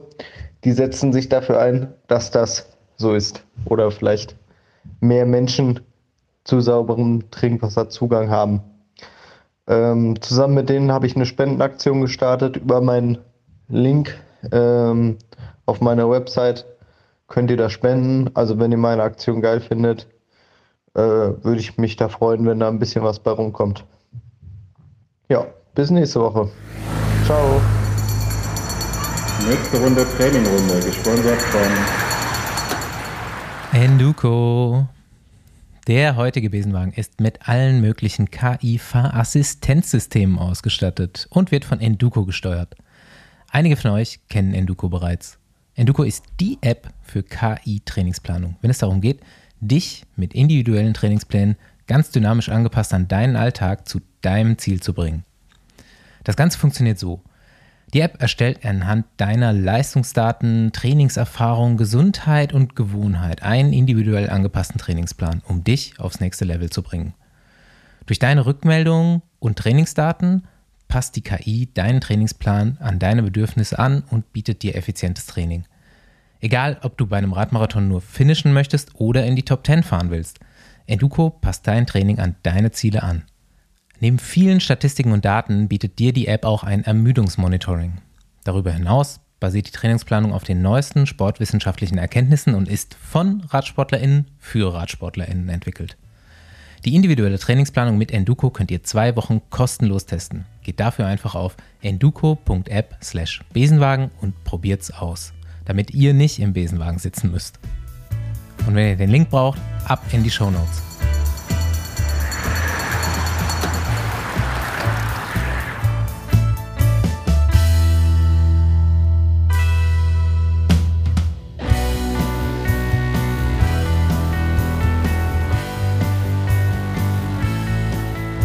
Jo, äh, Besenwagen auf dem Weg von ja, ganz unten vom Stiefel Richtung Mitte, Richtung Norden des Stiefels, dann doch nochmal kurz in Münster vorbeigeschaut. Denn bei unserem kleinen Brainstorming letztens haben wir uns gedacht, so welchen Fahrer äh, in Deutschland verbinden wir eigentlich mit dem Giro? Und ähm, ja, er war noch nicht hier. Ich kenne ihn auch noch nicht persönlich. Also heute zum ersten Mal leider über den Bildschirm nicht mit Hand geben, aber äh, ich begrüße und freue mich Fabian Wegmann. Hi. Ja, moin moin. Grüße euch alle. Danke für die Einladung. Die äh, Begrüßung, das Moin Moin, das kenne ich auch schon. So, man hat schon gesagt, bei uns, bei mir läuft die Recherche dann auch öfters mal über den Podcast, den du mit Bernd machst. ja, genau, so fangen wir gerne an. Podcast-Kollege. So ist es. Yes. Ähm, ich mache erstmal, habe ich gesagt, so die, die Grundvorstellung, so wie wir das immer machen. Allerdings wird das heute auch dann so ein bisschen Giro-lastig, denn wir sind alle im Feeling und heute war eine geile Etappe, wenn wir auch gleich drüber reden. Und ähm, ja, schauen wir mal. Also, Fabian Wegmann, 41 Jahre alt aus Münster. Die Stadt ist untrennbar mit ihm verbunden. Ich glaube, das wird super oft mit dem Namen einfach direkt mitgenannt. Dort geboren, immer noch da. Und ähm, ich habe gelesen, beziehungsweise hat mir jemand seine, zu seinen Gedanken zu dir gesagt, das schönste Painface im Peloton gewesen. Ja, ich würde sagen. Ja, gibt es ein ganz nettes Foto vom Giro, glaube ich. Das ist vielleicht, passt auch. Yes, du hast deine Profikarriere begonnen bei Gerolsteiner 2002 bis 2008, bist dann ähm, 2009, 2010 bei Milram gefahren, 2011 bei Leopard Track, 12 bis 14 bei Garmin Sharp, dann ging es nochmal zu Kult 2015 und zu Stölting 2016, aber daher kennt man dich nicht mehr so wirklich. Und ähm, ja, also das, ich habe gerade schon zu Andi gesagt, bei der Recherche heute ist mir mal wieder aufgefallen, so ähnlich wie bei Jens Vogt, wenn man so die Ergebnisse durchgeht, wie gut du eigentlich warst. so, man hat das ja so ein bisschen im Hinterkopf, ist schon echt guter Rennfahrer, aber irgendwie fast jedes Jahr was gewonnen. Also ich glaube von 2003 bis 2012, außer in einem Jahr immer ein Sieg, mindestens einer. Dreimal deutscher Meister gewesen, so herausragend Dauphiné-Etappe, ähm, zweimal Frankfurt gewonnen. Und heute hier im Besenwagen, wegen dem Jahr 2004 eigentlich, was relativ früh in deiner Karriere ähm, passiert ist. Bergtrikot beim Giro gewonnen, auch in dem Jahr noch Trevalle Varesine gewonnen, also passt auch zu Italien. Und ähm, ja, in, in diesem Jahr müssen wir so ein bisschen hängen bleiben, denn die Giro-Glückssträhne, die ist nachher auf jeden Fall nicht mehr bestanden. Äh, kommen wir vielleicht auch noch äh, zu, ja. aber welche Erinnerungen hast du noch an 2004? und an Italien? Viele gute, viele gute, schöne Erinnerungen. Also war schon, ja, äh, war ein geiler Giro. Also war, war meine erste Grand Tour. Ähm, ich war damals, ja, noch nicht ganz 24, aber schon fast, ähm, wurde kurz danach 24. Also war jetzt gar nicht so früh äh, eigentlich in meiner Karriere. Aber ähm, ja, es war, war der erste und ach, wir hatten, wir sind da eigentlich nicht mit so riesen Erwartungen rangegangen, relativ locker. Hatten ein ganz witziges Team dabei, da war kein großer Druck da. Und ähm, ja, ähm, das lief von Anfang an und äh, ja, die Erinnerungen sind alle noch da. Also ich äh, von Anfang an vom, vom ersten Sprint, den ich dann gewonnen habe, wo ich ins Trikot rein bin, äh, dann wie ich es verloren habe, äh, zum Schluss wiedergeholt habe. Ähm, meine Kumpels aus Münster sind, hatten mich überrascht dann am vorletzten Tag. Ähm, mit denen hatten wir eine ganz fette Party zum Schluss. Also das war, das sind alles sehr große, schöne Erinnerungen noch. Ja. Seid ihr damals gezielt auf Bergtrikot gefahren oder hat sich dann so ergeben und durchgezogen einfach? Nee, es war äh, überhaupt nicht geplant. Also ähm, es war erste Etappe, war klar, es geht zum Sprint. Ich glaube, Olaf Pollack war auf der ersten Etappe dann auch Zweiter und ist dann auch ins rosa Trikot sogar rein. Also es ging, ging alles auf den Sprint. Es war ähm, war einfach so. Es gab aber eine Bergwertung und ähm, ich weiß gar nicht, welches Team, irgendein kleines italienisches Team ist da drauf gefahren und ich war relativ weit vorne und ähm, habe mir das so angeguckt, habe gesehen, okay, der Berg ist gar nicht so steil. Ähm, ich war in guter Position und dann ähm, bin ich einfach vorbeigefahren. ähm, und habe gedacht, ja, witzig, geil. So einfach ist es, äh, ins Bergtrikot zu fahren. Und dann, ähm, ja, hatte ich das erstmal. Ähm, Olaf Pollack hatte dann an dem Tag ist Zweiter geworden. Äh, vorher war ein Prolog. Äh, der hat dann, glaube ich, das, genau, das äh, rosa Trikot übergestreift bekommen. Und dann ähm, war das einfach so von Tag zu Tag. Ähm, ich war, glaube ich, insgesamt sechsmal hinter in der Ausreißergruppe. Also ich habe mir die Punkte nie irgendwie an den großen Bergen geholt. Ich war nicht, nicht so gut wie die äh, großen Kletterer. Also die haben mich alle immer, äh, immer bei weitem abgehängt. Aber ich bin immer äh, in die Spritzengruppe rein. Damals war das auch irgendwie noch geiler. Ja, da war auch, also in eine Spitzengruppe reinzukommen. Äh, auf die Plätze fertig los, dann ging es vielleicht auch mal eine Stunde Bambule, bis irgendwann mal einer sagte, äh, Grande Capo, äh, Chippo oder Petaki war es damals, äh, so jetzt ist basta, jetzt dürfen wir noch drei fahren und dann ist aber hier Schlu Schluss. Und äh, ja, dann war ich jedes Mal in der Spitzengruppe oder sechsmal und äh, haben mir da immer diese, diese Punkte geholt. Und ähm, ja, habe es immer wieder verloren und wiedergeholt. Und äh, so hat sich das dann halt von Tag zu Tag irgendwie ergeben. Ich frage mich immer so ein bisschen, oder die letzten Jahre, deutsche Radsport kämpft ja immer so ein bisschen mit der Wahrnehmung in der Öffentlichkeit, weil nur auf die Tour de France geguckt wird und nur auf das Podium der Tour de France so ungefähr. Ich denke mir immer so, ganz ehrlich, so ein Bergtrikotsieg würden die Leute auch wahrnehmen. Das checken die in Deutschland. Warum fährt eigentlich keiner mal aufs Bergtrikot? So, wenn, keine Ahnung, wenn so ein Buchmann jetzt irgendwie den Anschluss verpasst oder ein Lennart Kemner oder halt Leute, die dazu in der Lage sind, fahrt doch mal aufs Bergtrikot. So, das ist doch für solche Leute eigentlich zu kriegen und das würde mal wieder eine, eine öffentliche äh, Wahrnehmung schaffen. Ja, auf jeden Fall. Ähm ja. Das klingt nämlich für den Radsportleien. Also es, es, es, klingt es grundsätzlich erstmal, ja klar, aber es klingt, klingt auch so einfach. Ne? so einfach ist es nicht. Ich habe es ja auch bei der Tour mal probiert, dann hatte ich es mal für einen Tag und dann war es aber auch ganz schnell wieder weg. Ähm, also es war früher ähm, also grundsätzlich die, die Medienresonanz, die war ja gleich null äh, in Deutschland. Mhm. Also 2004, da, ich weiß nicht, ob an, da war nicht ein einziger deutscher Journalist beim Giro d'Italia. Ne? Ähm, also da bin ich jeden Tag im, im grünen Trikot, da, da, damals war es noch grün, rumgefahren, aber es hat, hat keine Sau interessiert. so, ähm, äh, und das ist äh, jetzt natürlich auch anders. Und ich glaube, äh, auch von den Sponsoren und von den grundsätzlich die Teams wissen viel mehr, was sowas mittlerweile bedeutet und was das für eine Aufmerksamkeit hat. Ja, vor allem kannst du ja auch jetzt über Social Media und so selber Content generieren und dann selber streuen und pipapo. Und das macht es natürlich auch einfacher. Aber ich glaube, in Deutschland ja. haben wir eigentlich auch nur Lennart Kemner, der wirklich das Format hätte, jetzt bei den Grand Tours ähm, so ein Bergtrikot zu holen. Also rein vom Killerinstinkt, wie wir heute auch schon wieder gesehen mhm. haben, wie er es einfach drauf hat. Ja. Und äh, ich glaube, so ein Emo Buchmann, der hat vielleicht die Stärke, aber ich glaube, der hat gar nicht dieses, diesen, ähm, ja, diesen, diesen Instinkt dafür, wirklich auch mal so eiskalt jede Situation auszunutzen. Mhm. Also so würde ich ihn jetzt nicht einschätzen. Und ich meine, du siehst ja bei Lennart, der hätte das. Und sonst fällt mir in Deutschland auch gerade niemand ein, der äh, auf so einem Niveau unterwegs sein kann, wo ey, um, um, das Bergrekord bei der Grand Tour mittlerweile zu gewinnen, muss ja schon einer der besten Kletterer auch sein, weil die, Gruppen sind ja auch so stark besetzt zum Teil und du fährst dann am Ende auch manchmal um Etappensieger, also das ist schon, schon nochmal, glaube ich, auch anders und mhm. hat sich ein bisschen gewandelt. Ja. Also was auch nochmal, ähm, was sich auch in den Jahren immer mal wieder geändert hat, ist die Punkteverteilung. Ne? Also damals gab es für einen ähm, für Bergkampf für den Sieg nicht so viel mehr als in den Etappen halt. Ähm, das hat sich dann auch irgendwann mal geändert. Dann haben die, glaube ich, bei einer Bergankunft gab es dann äh, eine Horkategorie, gab es nicht nur die Punktzahl, sondern doppelte noch.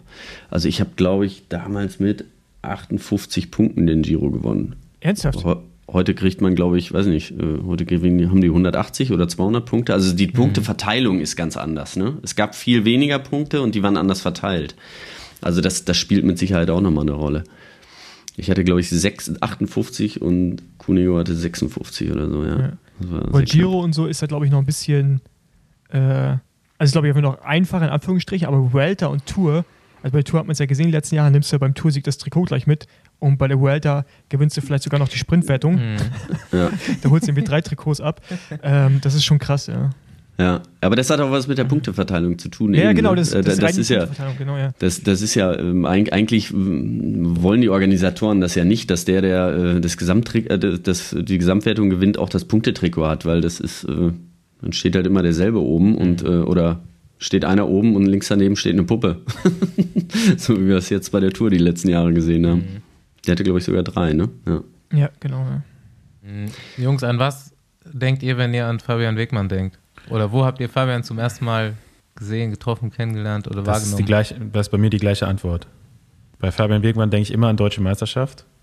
Das sind so, also gefühlt hattest du meine ganze Karriere immer das deutsche Meistertrikot an. Ich will nicht die anderen deutschen Meister irgendwie äh, schlecht reden, nee, aber irgendwie war das so, ja, auch schon seit ich Radsport so wirklich aktiv verfolgt habe, das war ja dann so, meine erste Erinnerung an dich war, da warst du, bist du auch Deutscher Meister geworden, aber 2001, glaube ich, in Rheinbach, kann das sein? Rheinbach, richtig, genau. genau. Ja. Äh, war ja nicht so weit weg U23. hier. Ja. War ja nicht so weit weg hier von uns. War ich, glaube ich, sogar gucken. Und äh, fand ich irgendwie so beeindruckend, weil du warst so ein bisschen kleiner auf jeden Fall als alle anderen, die da, die da mitgefahren sind. Und das waren so meine ersten Erinnerungen an dich. Und ja, dann auch so im Laufe meiner Karriere immer wieder Deutscher Meister oder halt auch vorne bei einer deutschen Meisterschaft. Und ich, ich weiß auch noch genau bei der letzten Meisterschaft, die wir, glaube ich, zusammengefahren sind, wo du auch gewinnst, 2012. Ich weiß gar nicht, ob ich danach nochmal eine Meisterschaft gefahren bin. Da bist du in einer Situation nochmal losgefahren, wo ich mir dachte, so, ach, never geht da nochmal was nach vorne, weil die Gruppe hatte gefühlt schon 20 Minuten Vorsprung. Ähm, und am Ende hast du gewonnen und ich dachte mir so, ja gut, also ist jetzt doch nicht so überraschend gewesen, dass er das dann doch noch geschafft hat. Ja. Also immer. Ja. An die Deutsche kann ich mich sogar erinnern, da war ich mit dir auf dem Weg nach vorne in der Gruppe, aber dann musste ich aussteigen, weil ich mal auf Toilette musste. Stimmt. Aber ähm, genau, das war ja in Dresden oder bei Dresden, ne? irgendwo da im, im Ja, bei Leipzig, glaube ich. Ja. oder bei Leipzig. Ja. Ja. Na, ich kenne Fabian ja irgendwie auch durch deutsche Meisterschaften und halt Teamkollegen, ne? zwei Jahre bei Milram. Ja. Jetzt ja dann auch wieder in dem Sinne Teamkollegen beim Öffentlichen. Genau. genau, aber ja, halt eine Painface. Also es ist ja dann auch so, als Teamkollege hat man ja gemerkt, dass Fabian auf jeden Fall jemand ist, der über diesen bekannten Schmerzpunkt nochmal hinausgehen kann. Also wenn andere so bei 100% mal irgendwie im Begrenzer reinkommen, äh, schaltest du auf jeden Fall irgendwo nochmal irgendwas frei. Und ich glaube, daher kommt ja auch dieses Painface, dass du nochmal rübergehen kannst. Genau, ist auch so für mich dieses prägnante, ja. Ich war auch so, so ein Und- bisschen so und ein kannst- Styler ganz- gewesen, kann- fand ich. Ja. Ja? Ganz Paul? kurz, kann sein, dass, Mhm. dass das Jahr, wo du nicht gewonnen hast, Milram-Jahr war? Schon, ne? Äh, ja. Ja. Genau. genau. Ja. Ja, dieses, bei- äh, du hast es schon ganz gut beschrieben. Also ich konnte, das war auch mein, mein Problem in Grand Tours im Grunde genommen, dass ich, äh, dass ich über den Punkt gehen konnte. Das hat mir geholfen bei ein Tagesrennen. Äh, da, da ging manchmal was. Ähm, aber in der Grand Tour, wenn ich das da einmal gemacht habe oder zweimal, dann war halt in der letzten Woche komplett Schicht im Schacht. Ne? Dann ging gar nichts mehr. Und ähm, das konnte ich halt immer ganz gut. Also ich konnte wirklich äh, äh, ja, übers Limit drüber gehen, aber ähm, da musste man in Tagen da drauf muss ich dann auch immer Tribut zollen. Deswegen waren nie die Rundfahrten so mein Ding. Ja. Ja, genau, da hast du auch, ich weiß gar nicht, wann das war, ob du das selber irgendwann mal gesagt hast, ähm, dass, ich glaube, du hast dann irgendwann gesagt, du willst gar keine Grand Tours mehr fahren und irgendwie Mhm. sowas, so dass es nichts für dich ist. Ich glaube, das hast du irgendwie auch mal in einem Interview gesagt. Aber du warst, glaube ich, irgendwie einfach auch immer in Teams, zumindest bis Garmin, wo du ja dann auch fahren musstest, ne? wo du irgendwie einer der Stars im Team warst und dann vielleicht Ja, im Nachhinein, ne. ob das immer so das Richtige war. Äh, genau, nicht, vielleicht, vielleicht wäre es noch ein paar andere Rennen, äh, die mit Sicherheit besser gewesen wären für mich. Ne? Also ähm, klar, die erste Woche, wenn es irgendwie rauf und runter geht, dann äh, konnte ich mal was probieren, aber äh, ich habe auch nie eine Etappe bei einer Grand Tour gewonnen. Ne? Also es waren nie meine, also so Rundfahrten waren nie mein Ding. Ähm, wenn, muss ich das direkt am ersten, zweiten, dritten Tag erledigen. Ja. Ja. Ich ziehe das traurige Thema jetzt mal vor, dass wir nachher noch was zu lachen haben. Äh, deine zweite Giro-Teilnahme, und ich musste halt gestern auf jeden Fall dran denken, wirst du auch Ja. mitbekommen haben. Äh, ich kriege das auch immer so ein bisschen über Dominik mit, äh, der dann entweder mir was erzählt, der hat gestern, glaube ich, so einen offenen Brief gepostet. Deine zweite Giro-Teilnahme, ich glaube schon auf der dritten Etappe oder so, verunglückt dein Teamkollege und ich glaube sogar Zimmernachbar Walter Weiler ähm, tödlich, direkt. Und ähm, ja, glaube ich, ziemlich einschneidendes Erlebnis ne, in deiner Karriere auch. Also wäre wär für jeden so, aber ich auch ein relativ, ich habe in der Recherche auf jeden Fall, glaube ich, das, den langweiligsten Artikel gelesen zu dir und den spannendsten Artikel. Und der, der langweiligste war alles, was Sie unbedingt über Fabian Wegmann wissen müssen. und der spannendste war, ich glaube, von äh, Andreas Schulz von Eurosport äh, eben zu, das war dann nochmal ein anderer Unfall von ähm, Michael Golatz oder so. Ähm, Ja. Aber da habt ihr dann auch über Wouter geredet und das war relativ tief, das Interview. Mhm. Und ich wollte einfach nur fragen, denkst du da dann jedes Jahr zu dem Tag nochmal dran oder ähm, Ja. was, ja. Ja, ähm, ich, ich, auch wenn, jedes Mal, wenn ich dran denke oder drüber rede, kriege ich immer noch Gänsehaut. Das war ähm, also mit das Schlimmste, was ich, äh, aber schlimmer als jeder Sturz, äh, jeder eigene Sturz. Ähm, ähm, Das war, war, einfach grauenvoll. Ich meine, wir kannten uns noch nicht, noch nicht gut. Wir waren das erste Mal auf einem Zimmer zusammen mhm. auch. Ähm, wir haben uns da eigentlich erst kennengelernt, aber man ist ja die Woche vorher schon zusammen. Und ähm, das war damals so, ähm, meine Frau war zum ersten Mal schwanger und äh, seine auch. Und unsere Kinder sind ähm, ja, seine Tochter ist dann auch äh, später geboren, aber äh, auch zum selben Zeitpunkt. Und ähm, wir haben die ganze Woche eigentlich nur über das Kinderkriegen äh, geredet und erzählt, wie das wohl mal irgendwann wie wird und ähm, wie vielleicht mal, ähm, was man auch nach der Karriere mal irgendwann macht. Ähm, das war so das erste Mal, dass ich mal mir Gedanken, hab, mir Gedanken gemacht habe nach, für nach der Karriere, weil das war, ja, klar, dann das fängt ja was Neues an. Ne? Man muss halt äh, Verantwortung übernehmen. Und, und das waren echt tiefe Gespräche. Ähm, und ähm, ja, dementsprechend war das, äh, ich kann es nicht in Worte fassen, war, war wirklich äh, das Schlimmste, was ich, was ich dann erlebt habe. Und dann, als seine Frau noch kam und die Familie kam, ähm, einen Tag danach, also erstmal war es ja im Rennen, ähm, haben wir die schlimme Nachricht gehört und äh, ich habe das aber nicht geglaubt. Also ich nicht ja, also ich meine, wir, wir kennen das alle, wie viele Stürze es gibt und wie schlimm manchmal jemand am Boden liegt und wie schlimm das aussieht. Aber ähm, Gott sei Dank passiert es ja äh,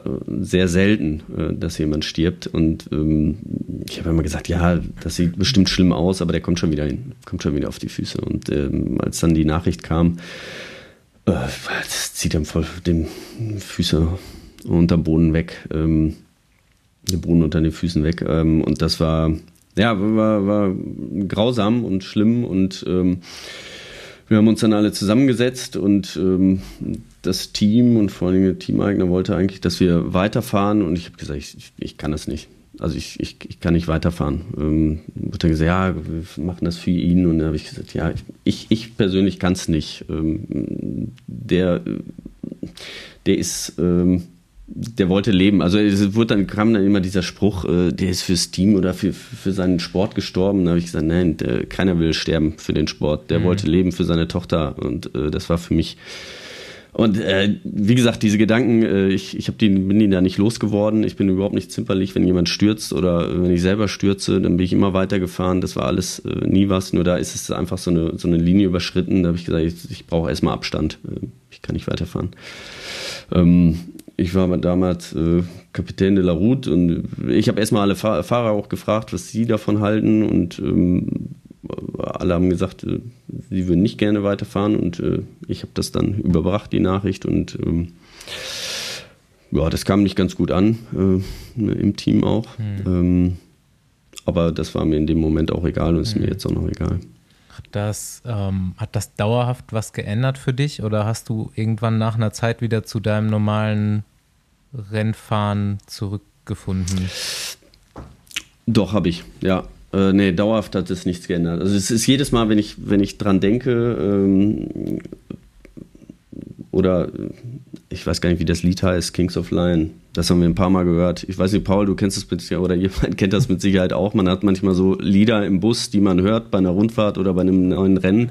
Und das kam gerade raus und dieses Lied äh, haben wir sehr oft gehört. Und jedes Mal, wenn ich das im Radio höre oder irgendwo höre, mhm. muss ich an ihn denken. Das ist so. Äh, äh, ja, das ist schon echt tief alles. Aber ähm, trotzdem denke ich nicht immer daran. Und auch nicht, habe ich danach auch nicht im Rennen äh, dran gedacht.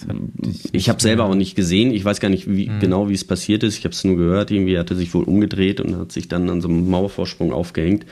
Und es war einfach ein schrecklicher Unfall. Und äh, das passiert tagtäglich und davon könnte ich mich schon ganz gut freimachen. Sagen, mhm. okay, das ist, das kann passieren, aber das muss mir jetzt nicht passieren. Deswegen muss ich jetzt nicht langsam mal weg runterfahren. ja. Ähm, ja. Ja, ich glaube, ich habe da schon oft mit Dominik drüber geredet und der ist ja, glaube ich, da tatsächlich auch noch vorbeigefahren und hat das nochmal genauer gesehen. Mhm. Ähm, was der im Nachhinein immer noch sagt, ist, dass er es total gut fand, dass das Team dann, glaube ich, noch eine Weile zusammengeblieben ist. Genau. Also zusammen ja. dort auch und gesprochen hat und die Familie von ihm war noch da, ne?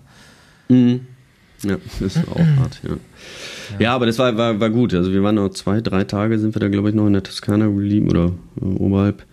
Ähm, ja, und hatten einfach Zeit, ein bisschen, ein bisschen noch darüber zu reden. Ne? Und sind dann auch alle zusammen zur Beerdigung gegangen, was äh, was ja wie ein Staatsbegräbnis war. Da waren, ich weiß nicht, 4, 5, 6.000 Leute bei der Beerdigung. Ähm, in Gent war das damals. Ähm, war Wahnsinn. Ähm, riesig groß und äh, unglaublich traurig.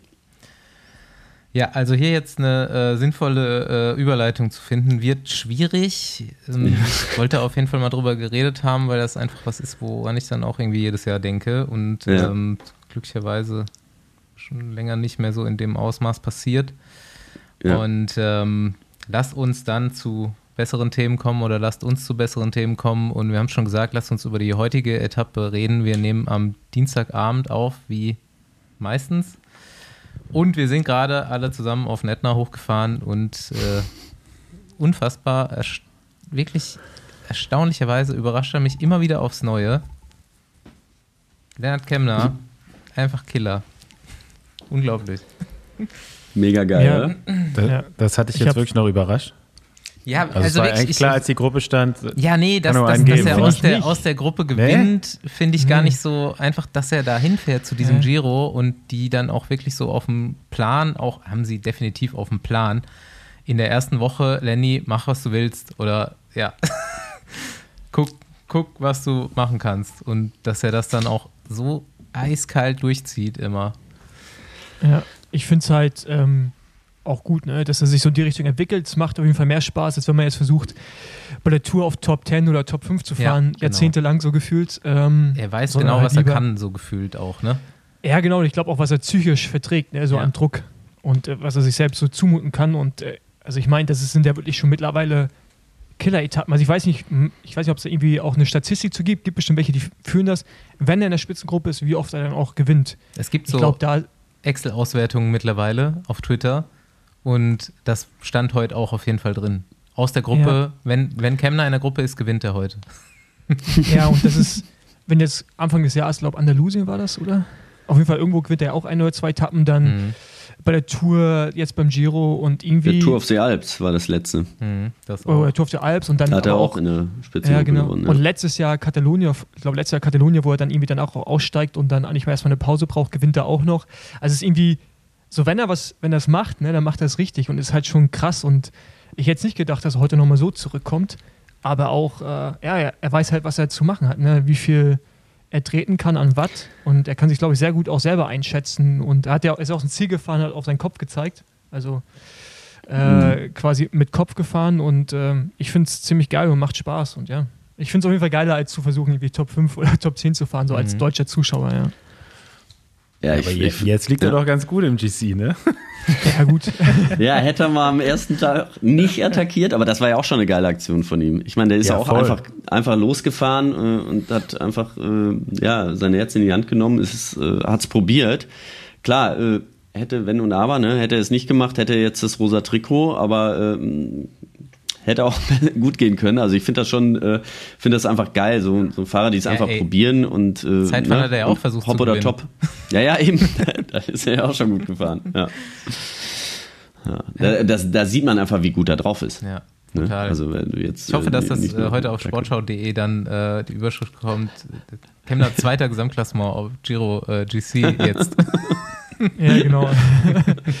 und den, den, den Etappen sie quasi vernachlässigen. Deutsche Giro-Hoffnung. Ja. Aber ich glaube auch, dass der, äh, der wird wahrscheinlich, also ich kann mir gut vorstellen, dass er noch eine gewinnt. Also wenn er jetzt ein paar Tage wieder rausnimmt.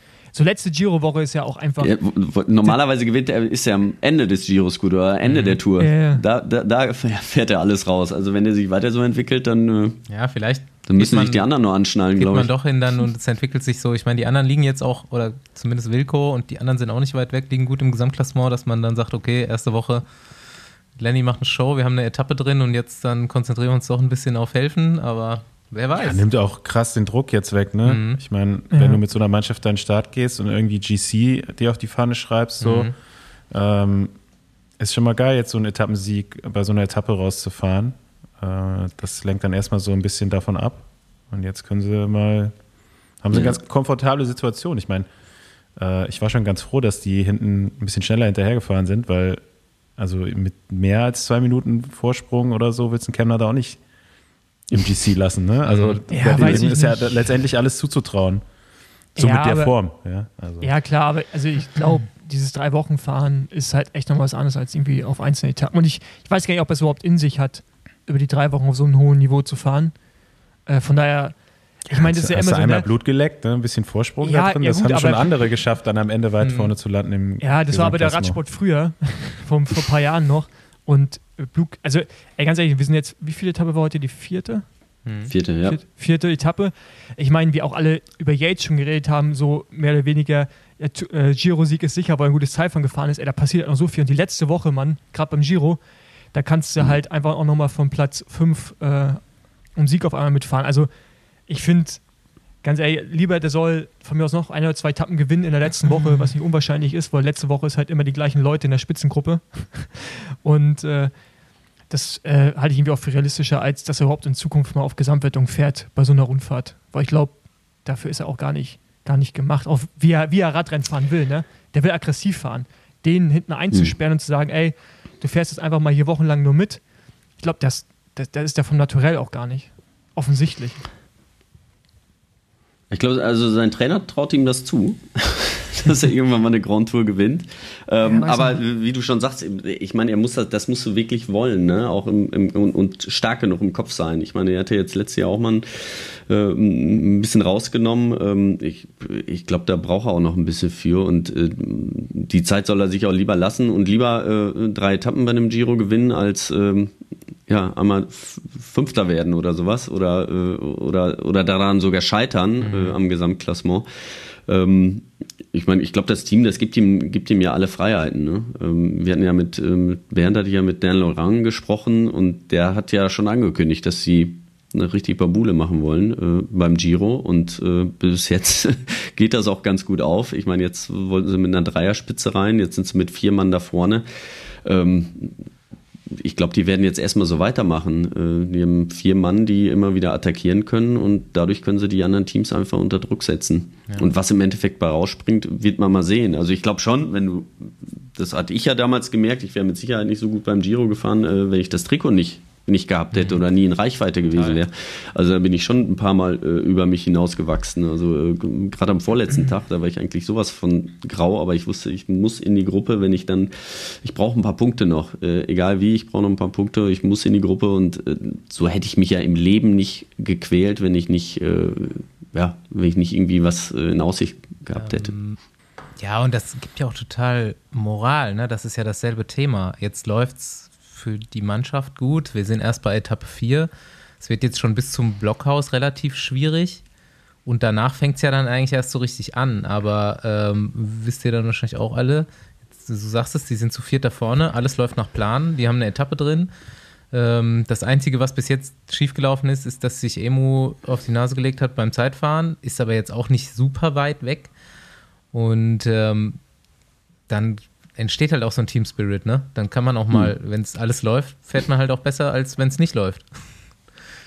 Und Ja, ich glaube im ganzen Team, das ist, äh, es ist super geil gelaufen jetzt. Ähm, also auch vor der, die Woche vorher schon, das war mit, mit ähm, was war das, Romandie, glaube ich, äh, Eschborn Frankfurt. Ähm, Das hat ihn ja schon, ähm, ich meine, die hatten eine Zeit, da waren sie, glaube ich, wie viel sind es? 30, glaube ich. Da waren von 30 18 krank ähm, gleichzeitig. Also da kann man natürlich keine keine großen äh, Siege erwarten und äh, dann läuft es in der Mannschaft auch nicht. Aber ähm, ich glaube, jetzt sieht man einfach, dass sie einfach stetig weiter äh, gut trainiert haben und das auch vernünftig gemacht haben und ähm, ihr Ziel nicht aus den Augen verloren haben und irgendwann äh, platzt halt der Knoten und das ist jetzt.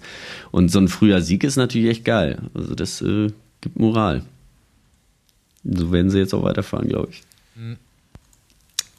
Was machst du eigentlich jetzt so? Gib mal ein bisschen Insight in dein Radsport-Involvement im Moment. Wir kriegen dich ja mit im Fernsehen als Kommentator, wir kriegen dich mit im Podcast. Du machst aber auch für die Deutschland-Tour Arbeit. Was ist so dein Hauptding gerade, was du am Laufen hast? Genau, also jetzt war ja gerade Eschborn Frankfurt, da bin ich ja auch sportlicher Leiter. Ähm, da war gerade äh, in der Woche oder in den Wochen davor ähm, die letzte Ausgabe 2021 ist gut gelaufen aus unserer Sicht, aber nicht ähm, von den Behörden her. Deswegen gab es da einiges zu tun. Äh, Albrecht Röder, äh, der jetzt auch da für die Strecke mitverantwortlich hat, äh, ist, hat da, musste da viel Arbeit leisten. Ähm, ich war dreimal insgesamt in Frankfurt bei der Polizei, habe mit denen gesprochen. Ähm, und ähm, ja, das, ähm, das sind so Aufgaben. Also die, die Strecke ähm, mit den Behörden sprechen jetzt momentan gerade äh, Deutschland-Tour. Wenn wir jetzt nächste, übernächste Woche die Strecken nochmal abfahren, mhm. äh, nochmal aufnehmen. Ähm, Mit dem Rad? Nein. ich habe mir ganz ehrlich, als, als, sie, als sie mich gefragt haben, ja, machst du die Strecke und äh, musst du die mal aufzeichnen und so, dachte ich, ja, da kann ich ja mit Sicherheit mal mit dem Rad mitfahren. Das ist so, kriege ich irgendwie hin, aber nee, das ist von morgens bis abends sitze da einfach nur im Auto, äh, musst jede Kreuzung äh, einhacken. Also Gott sei Dank die ASO, die haben ein geiles Programm. Ähm, dann sitzt noch einer dabei, der äh, das in seinen Computer hackt und äh, der so über GPS-Daten auch sieht, wie viele äh, Einmündungen da sind. Und dann äh, können wir denen dann sagen, wie viele Ordner man braucht und sowas. Also das ist schon okay. ähm, relativ, äh, ja, monoton. Oder, also da, da, da, kannst du nicht auf dem Rad sitzen und das machen. Also das äh, okay. leider nicht. Ja, das sind, das sind so Dinge. Jetzt habe ich zum Beispiel, ähm, jetzt gestern haben wir uns wieder getroffen, ähm, am 10.06. machen wir hier äh, den Agravis Cup, das ist so ein kleines Rundstreckenrennen, so freitagsabends in Münster. Ich bin ja jetzt äh, Vize in unserem Verein, ESV. Bin ich einstimmig übrigens gewählt worden. ähm, ja, das, äh, da habe ich jetzt mal angefangen, äh, so ein bisschen auch im Verein äh, reinzuschnuppern und da vielleicht auch ein bisschen zurückzugeben, was ich für damals von denen bekommen habe. Ähm, also jetzt haben wir wieder ein junges Team da im Verein, die viel, viel Nachwuchsarbeit machen und äh, dem probiere ich ein bisschen was zurückzugeben.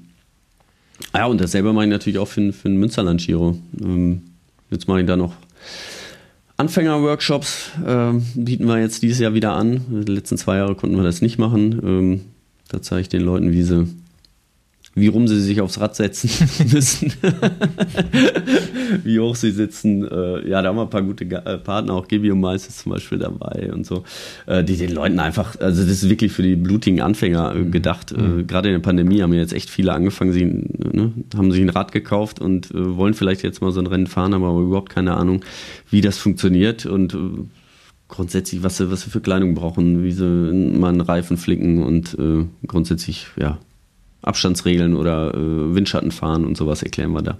Cool. Wie fit bist du selber noch? Also, ähm, nicht so fit, wie ich sein möchte, aber es geht, glaube ich, noch. Heißt, ich bin mal gespannt. Ich, ich werde wahrscheinlich beim im Schleckraum Fondo mitfahren. Mhm. Jetzt, der ist relativ äh, also hart, glaube ich, ne? Der ist super hart, ja. Dann bin ich äh, 2017 das letzte Mal gefahren, aber mein Cousin äh, hat mich gefragt und äh, ich bin mir noch nicht sicher, aber vielleicht, vielleicht werde ich auch nur die 90er in Angriff nehmen. Also beim letzten Mal 2017, das war ja genau nach, kurz nach meiner Karriere, als ich, als ich aufgehört habe, da war das noch alles ziemlich easy, aber ich glaube, jetzt äh, wird das schon wesentlich härter.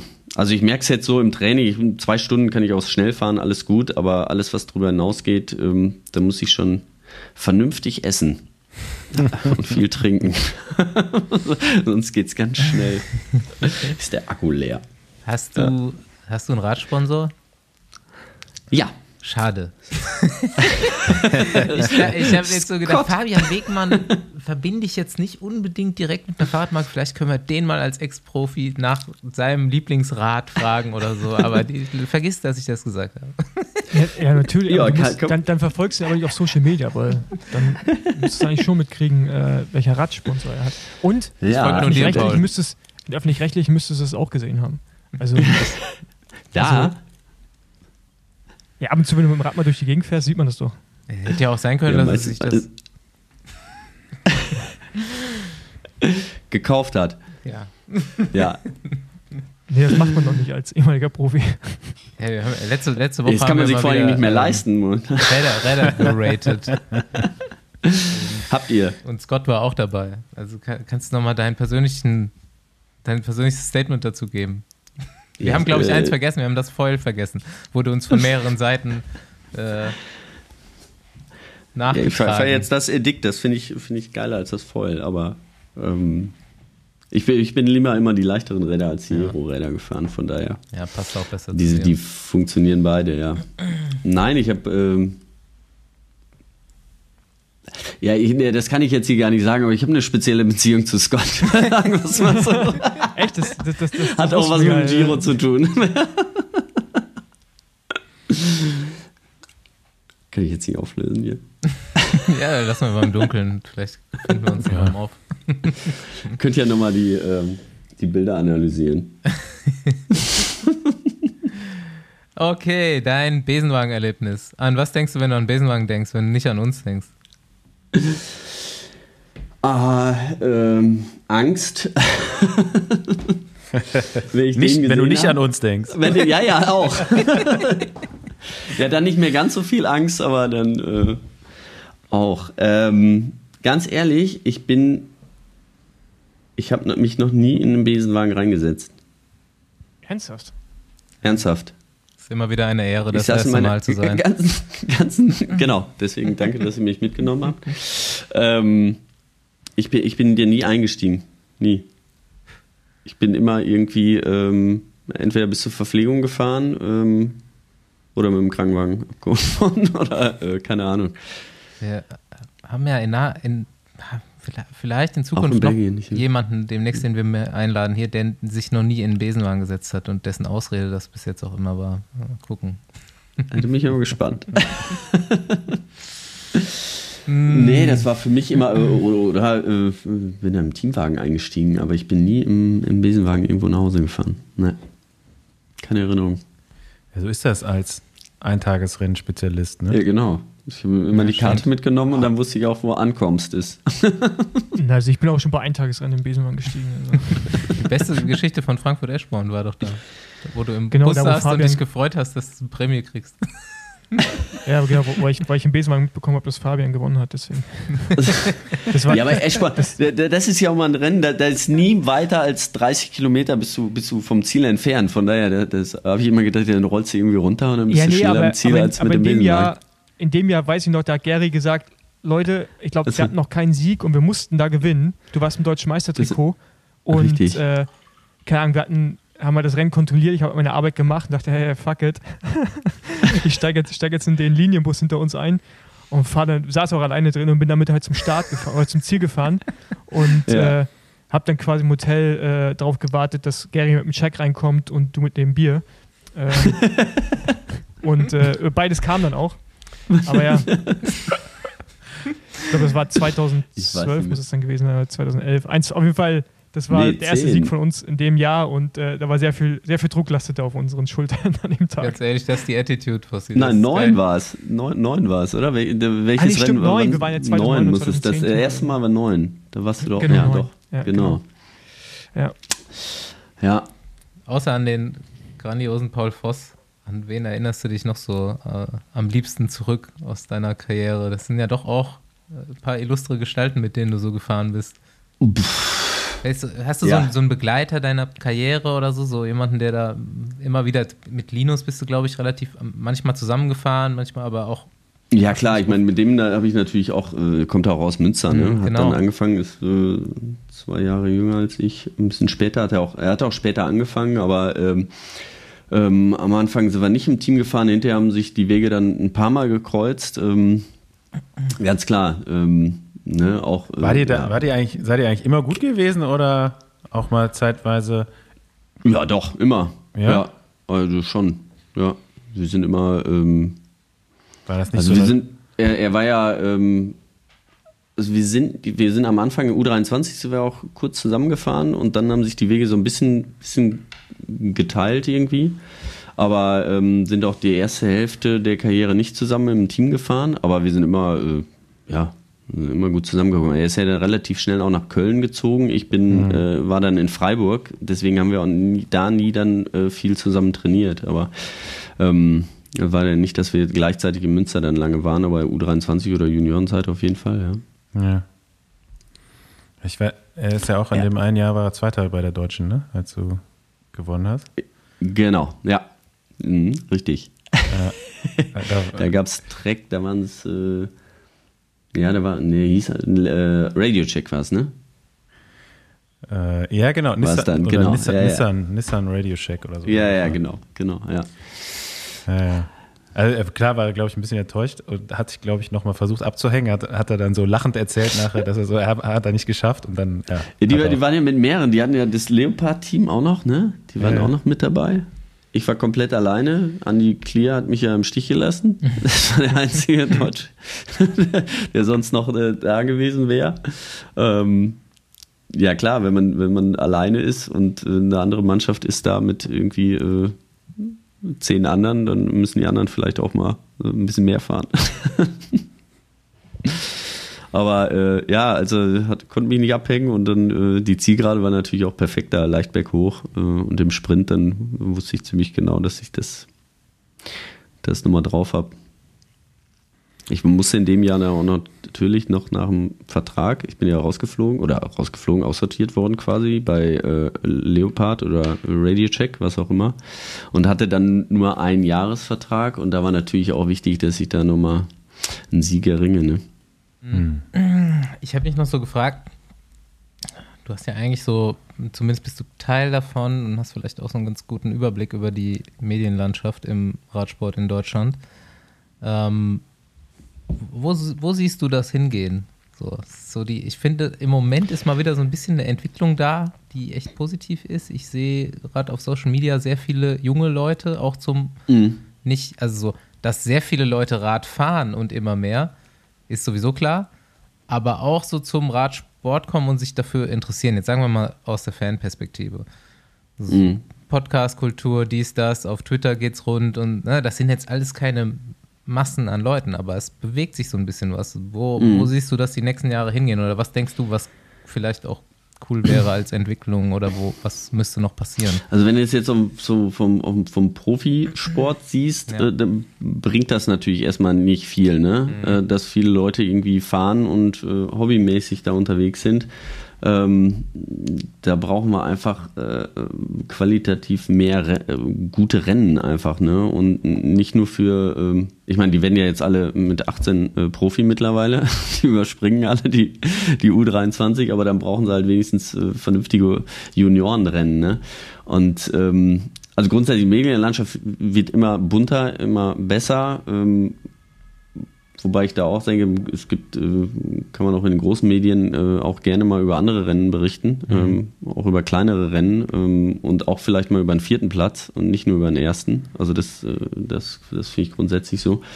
Ähm, aber boah, wir brauchen einfach mehr, mehr, mehr Rennen für, für Junioren, ne? Für Junioren und U23 und das, das, das wird immer schwieriger und ich, ich sehe das ja, äh, weil ich halt tagtäglich damit auch zu tun habe. Ähm, das sehe ich so als Problem. Also die Medienlandschaft sehe ich gar nicht so als Problem, weil da man kann sich immer mehr, auch jeder U23-Fahrer, Juniorenfahrer kann sich ja irgendwie auf Instagram oder was auch immer, kann sich besser vermarkten und, und wird auch mehr gezeigt und mehr Leute kriegen was von ihm mit, aber die Rennen werden immer weniger und es wird immer schwieriger, die zu veranstalten. Es wird äh, unglaublich teuer, es kostet immer mehr Geld. Ähm, die Politik spielt nicht mehr ganz so mit. Also da, das sind die Ordnungsämter, die müssen da mitspielen, die Polizei muss mitmachen und, und das sehe ich schon, schon ein bisschen, äh, da, da müssen wir mal gucken, wie man das in, äh, in der Zukunft da irgendwie in den Griff kriegt. Ähm, beziehungsweise was man, was man anders machen kann. Ne? Also im Grunde genommen bleibt einem nur, es gibt genug Rennen in Belgien, also wenn ich jetzt hier, holländische Grenze ist direkt um die Ecke, da gibt es noch genug Rennen. Ne? In Belgien, Frankreich auch. Wenn man da an der Grenze wohnt, dann muss man vielleicht als als äh, Jugendfahrer schon relativ schnell mh, auch mal da Rennen fahren, um, um dass wir, dass wir einfach einen guten Nachwuchs kriegen, ne? Das, das sehe ich momentan das Problem. Also der Radsport, der Breitensport, äh, der boomt. Das ist, das ist auch echt cool und das ähm, ist auch schön und ähm, das soll es ja auch sein. Also ich finde auch nicht, dass jeder, ähm, auch wenn wir so Jugendrennen haben, es muss nicht jeder Profi werden. Nicht jeder muss das Ziel haben, dann irgendwie bei der Tour mal dabei zu sein. Also klar ist es schön, aber die, wichtig ist, dass sie äh, einfach Bock haben an dem Sport. Das finde ich immer wichtig, dass sie einfach Bock haben, äh, sich zu bewegen. Aber also, was ich jetzt so mitbekommen habe von Veranstaltern von jetzt Rennen, dass die erste Problem, dass die Juniorenklassen, wenn sie Juniorenrennen machen, halt zum Teil nicht mal 30 Starter haben. Ja. Und ähm, wir, glaube ich, einfach gar nicht genug Nachwuchs haben, um dann auch wirklich mehr Rennen füllen zu können. Aber da ist natürlich auch die Frage, ne, was kommt zuerst? So, brauchen wir Genau, mehr das Rennen ist ja oder, eine Spirale, ne? äh, oder, oder brauchen wir mehr, mehr Junioren erstmal? Und ich glaube, ich glaube, im weiblichen Bereich entwickelt sich es gerade sehr, sehr gut. Ne? Also da ist Mhm. ja eh, das war ja so, eh so wenig, dass es ja nur nach oben gehen kann. Äh, und im männlichen Bereich ist, glaube ich, ja gerade so diese ganzen, äh, was auf Social Media abgeht, Instagram, Twitter eher weniger, aber dann halt auch so Podcast, glaube ich, schon relevant, um deren Interesse zu wecken, um diesen Sport halt in dem Sinne so cool zu machen oder so ein Image zu vermitteln, dass es sich auch lohnt, äh, in diesem sportlichen Bereich reinzugehen und nicht nur aus Spaß zu fahren. Und wenn die jung sind, fahren die ja eher auch aus sportlicher Sicht. Und deshalb, glaube wenn man älter wird, aus Route 23 hinaus, dann wird es Hobby oder halt Profi. Ja? Aber vorher ist es ja erstmal egal. Und ich glaube, ja, mehr Rennen, aber gleichzeitig muss man irgendwie auch noch viel mehr wirklich diesen Lifestyle und das Gute an diesem Sport vermitteln, um diese Rennen dann auch füllen zu können. Aber klar, Mhm. wenn du da mal Rennen fahren willst, in Berlin zum Beispiel, dann findest du halt einfach auch nichts. Das ist auch wieder ein Problem. Ne? Aber gleichzeitig, wenn du ein Rennen machst, stehen zehn Junioren am Start und das ist halt, ne, das ist, also ist Und dann echt, findet man einen Sponsor dafür. Ja, ja, genau. Das ist halt, ist halt schon komplexer und eigentlich Ja. brauchst du ja fast schon von der, entweder von BDR oder von irgendeiner Behörde einen, einen, einen Plan, so, so einen langjährigen Plan, wo man sagt, okay, gut, das sind die Schritte, die wir jetzt gehen müssen. Aber den gibt es Ja, halt also, nicht. Ja. ja, das ist das. Ne? Also ich, ich probiere ja immer, äh, ich, ja, einfach eine Fürsprecher für den Radsport, egal wie und in welche Richtung, äh, Hauptsache die oder oder auch grundsätzlich fürs Fahrrad. Ähm, und ähm, da muss man an die an die Städte, an die Behörden auch gehen und denen sagen. Ähm, das ist Werbung. Ihr wollt alle, äh, weißt du, Auto, autofreie Städte und alles, aber dann wollt ihr nicht, dass er die irgendwie mal äh, für fünf Stunden die Straßen sperrt für, für ein Radrennen. Ähm, das passt irgendwie nicht ganz ins Bild. Da probiere ich die immer irgendwie äh, so ein bisschen einzufangen und denen zu sagen, hier, da habt ihr mal die Möglichkeit. Ähm, also ich weiß, so habe ich angefangen. Ich habe mir, damals gab es das noch nicht im Fernsehen groß, äh, Radsport. Das habe ich gesehen, weil äh, es gab drei, vier kleine Radrennen in Münster. Da habe ich mich an eine Strecke gestellt und dachte, boah, geil.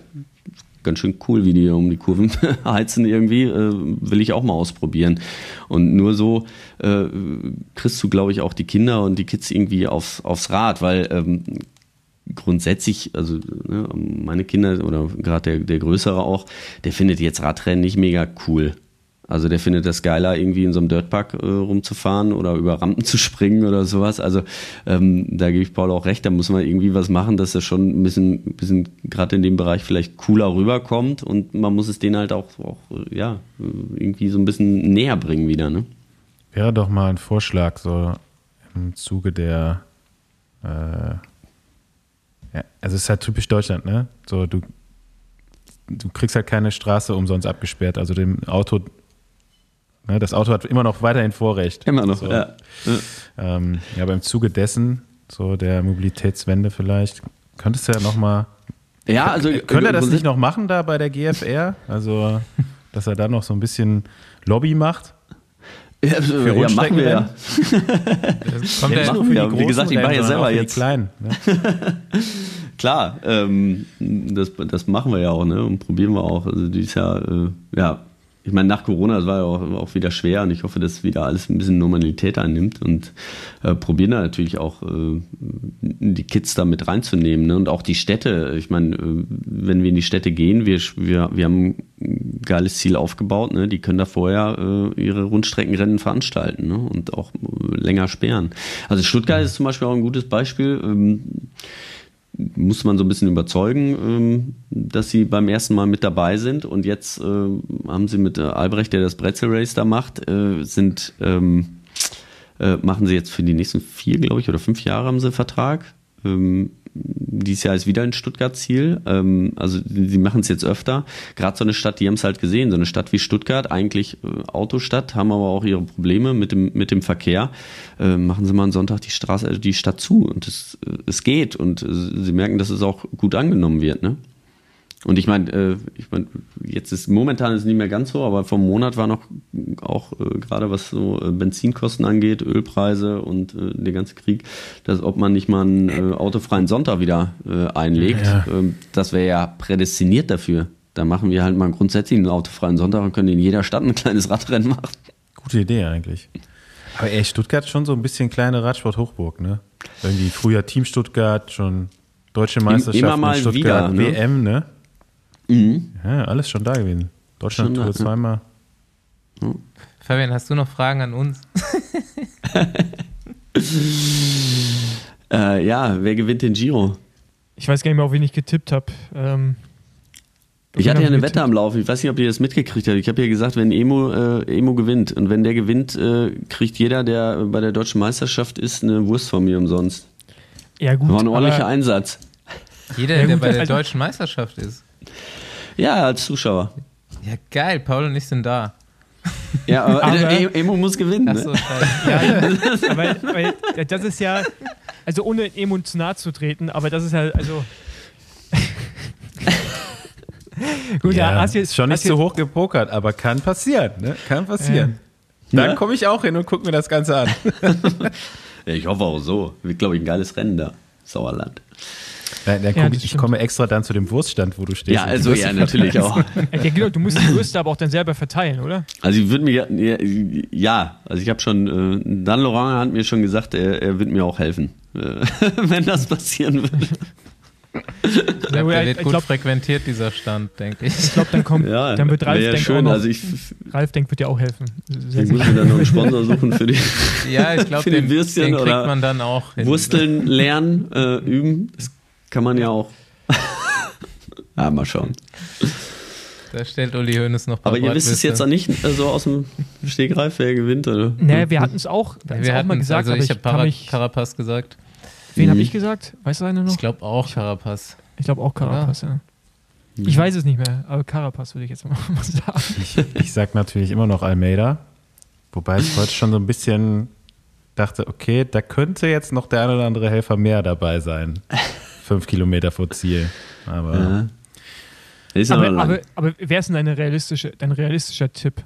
Also nicht das Buch und ist, aber. Nee, ich glaub von, schon. von Fabian. Achso, ähm, ja, äh, äh, Carapaz ist mit Sicherheit äh, ganz weit vorne anzusiedeln. Ne? Ich, ich hatte ja immer noch ein bisschen gedacht, äh, Dümmeler ähm, so als ähm, ja, Hat sich, komplette Überraschung, erledigt aber ich glaube, den hat sich heute erledigt. Mhm, ja. Das hat sich auch so. Visma ja. hat sich komplett heute verabschiedet, oder?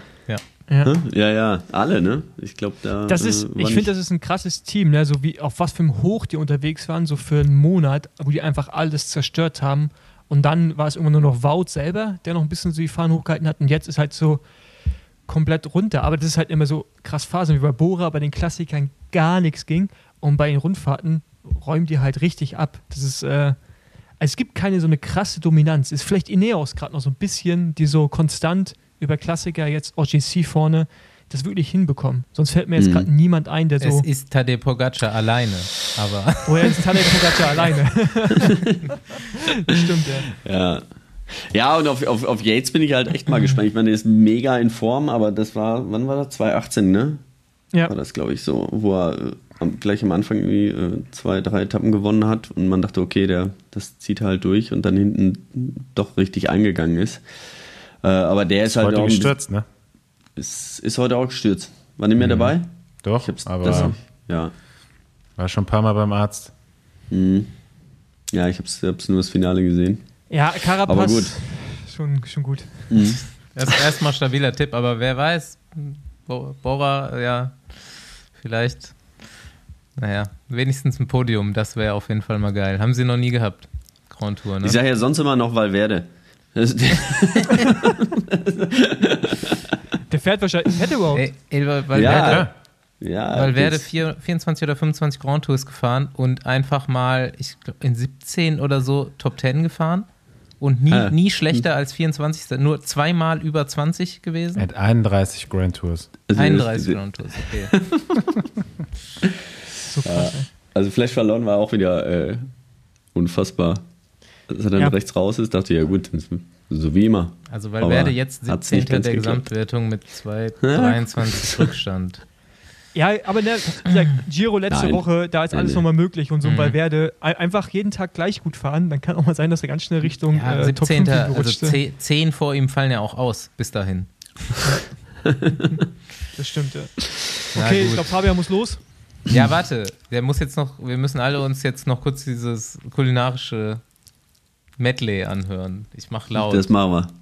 Endlich Italien. Nun sind wir in der Mitte von Italien. Ich freue mich schon drauf. Dort kommt vor allem eines meiner Lieblingsgerichte, nämlich äh, Spaghetti aglio olio e peperoncino. Mm, super simpel, super lecker, schön kräftig. Und dazu kann man vor allem einen fantastischen, kräftigen Rotwein trinken. Zum Beispiel einen äh, Montepulciano d'Abruzzo. Äh, sehr was Feines. Und was aus der Gegend natürlich auch kommt, sind meine äh, ebenfalls äh, hochgerechneten äh, Orecchiette-Nudeln, diese lustigen Öhrchennudeln, kann man sehr gut essen. Und dort wird auch gerne Fischeintopf gegessen. Also Freunde, da gibt's viel zu speisen. Also wöchentlich jetzt ein Update von Maximilian Kreuz, Restaurant St. Benedikt, ein Michelin-Stern in Aachen. Wer da ist, stattet ihm einen Besuch ab. Radfahrender Koch seines Zeichens. Fährt aber, glaube ich, nicht beim Kochen. Und gerade gerade gerade neu verliehen worden, ne? Glaube ich, Mhm. der Stern. Genau, Ver- letzte Woche hat er den gekriegt. Also Ja, verlänger, ver- verlänger, verteidigt, ne? Vertragsverlängerung. Verte- Vertragsverlängerung, ja. okay, sehr schön. Ja, das muss ich auch sagen, das fand ich immer sehr geil. Wir hatten ja damals noch keine, keine Köche dabei. Und deswegen habe ich auch Italien immer so geliebt, weil da, äh, egal in welchem Hotel du, in welcher Absteige du warst, äh, Pasta gab es immer gute und Essen war auch immer geil. Sind wir Und- beide zusammen 2010 Giro gefahren? Ja, ne? Ja, Genau. nee, Kann, warte kannst mal. du- Doch, kann- ja, gestartet ja, genau. bin ich, aber nicht. Äh, Ja, Doch, doch, doch, ich weiß noch, wie ich so ein Bergtrikot gekämpft habe und du hast mir dann immer geholfen und so. Ähm, aber da war mal, weißt du, dieses mehr. eine Hotel irgendwo unten Richtung Neapel und in diesem, das war so ein Hochhauskomplex und das war, glaube ich, nur für uns auf Zimmer schon ziemlich ranzig. Und da hatten wir Ja. doch dann zum Abendessen so eine riesen Schüssel, also die war wirklich, ihr seht ihr das natürlich gerade nicht, aber so breit wie mein Körper halt, voll mit Büffelmozzarella. Also ziemlich schlank. Ziemlich schlank, also ziemlich klein. genau, also so, so eine ganze Schüssel voll mit Büffelmozzarella, ein abgefucktes Hotel, aber dann die Pasta und der Büffelmozzarella Ja, war richtig. Gottesgleich. Das war unglaublich Ja. gut. Und das war so, wie man in Italien sich halt so, die Unterkunft kann auch so schäbig sein, das Essen ist aber einfach immer on point, ey. Ja. Genau. Das war auch immer eine Motivation für mich. Ja. genau. Fossi einfach einer, der auch in seiner ak äh, aktiven Karriere schon so zu genießen wusste. Ja, das ist ja auch. äh, Ich meine, ni- nicht umsonst haben jetzt auch alle einen Koch dabei, ne? Hast du jetzt auch einen Koch dabei, Paul? Klar, ich habe jetzt hier in, in Bei- Texas und Austin habe ich jem- jemand dabei, der draußen die ganze Zeit Barbecue macht. Also, und, hab, und, hier Tex-Mex. Und hier brauchst du noch nicht mal einen Grill, aber hier legst du das Zeug einfach auf den Asphalt und das ist gleich durch. Schön. Gut, ich würde sagen, wir bedanken uns. War schön mit dir. Vielen Dank Genau, auch. vielen Dank. Vielen Dank wir sehen uns. Ja, Wir Genau. sehen uns, genau. Bei der Deutschen Also. zum Würstchen grillen. Richtig. ja hoffe ich, oder? Ja. Jetzt hoffe ich es auch, ja. Drück die Daumen. ja. Ciao, ciao. Ciao. Alles klar. Bis die Tage, ne? Ciao, Ciao. Jungs. Ciao.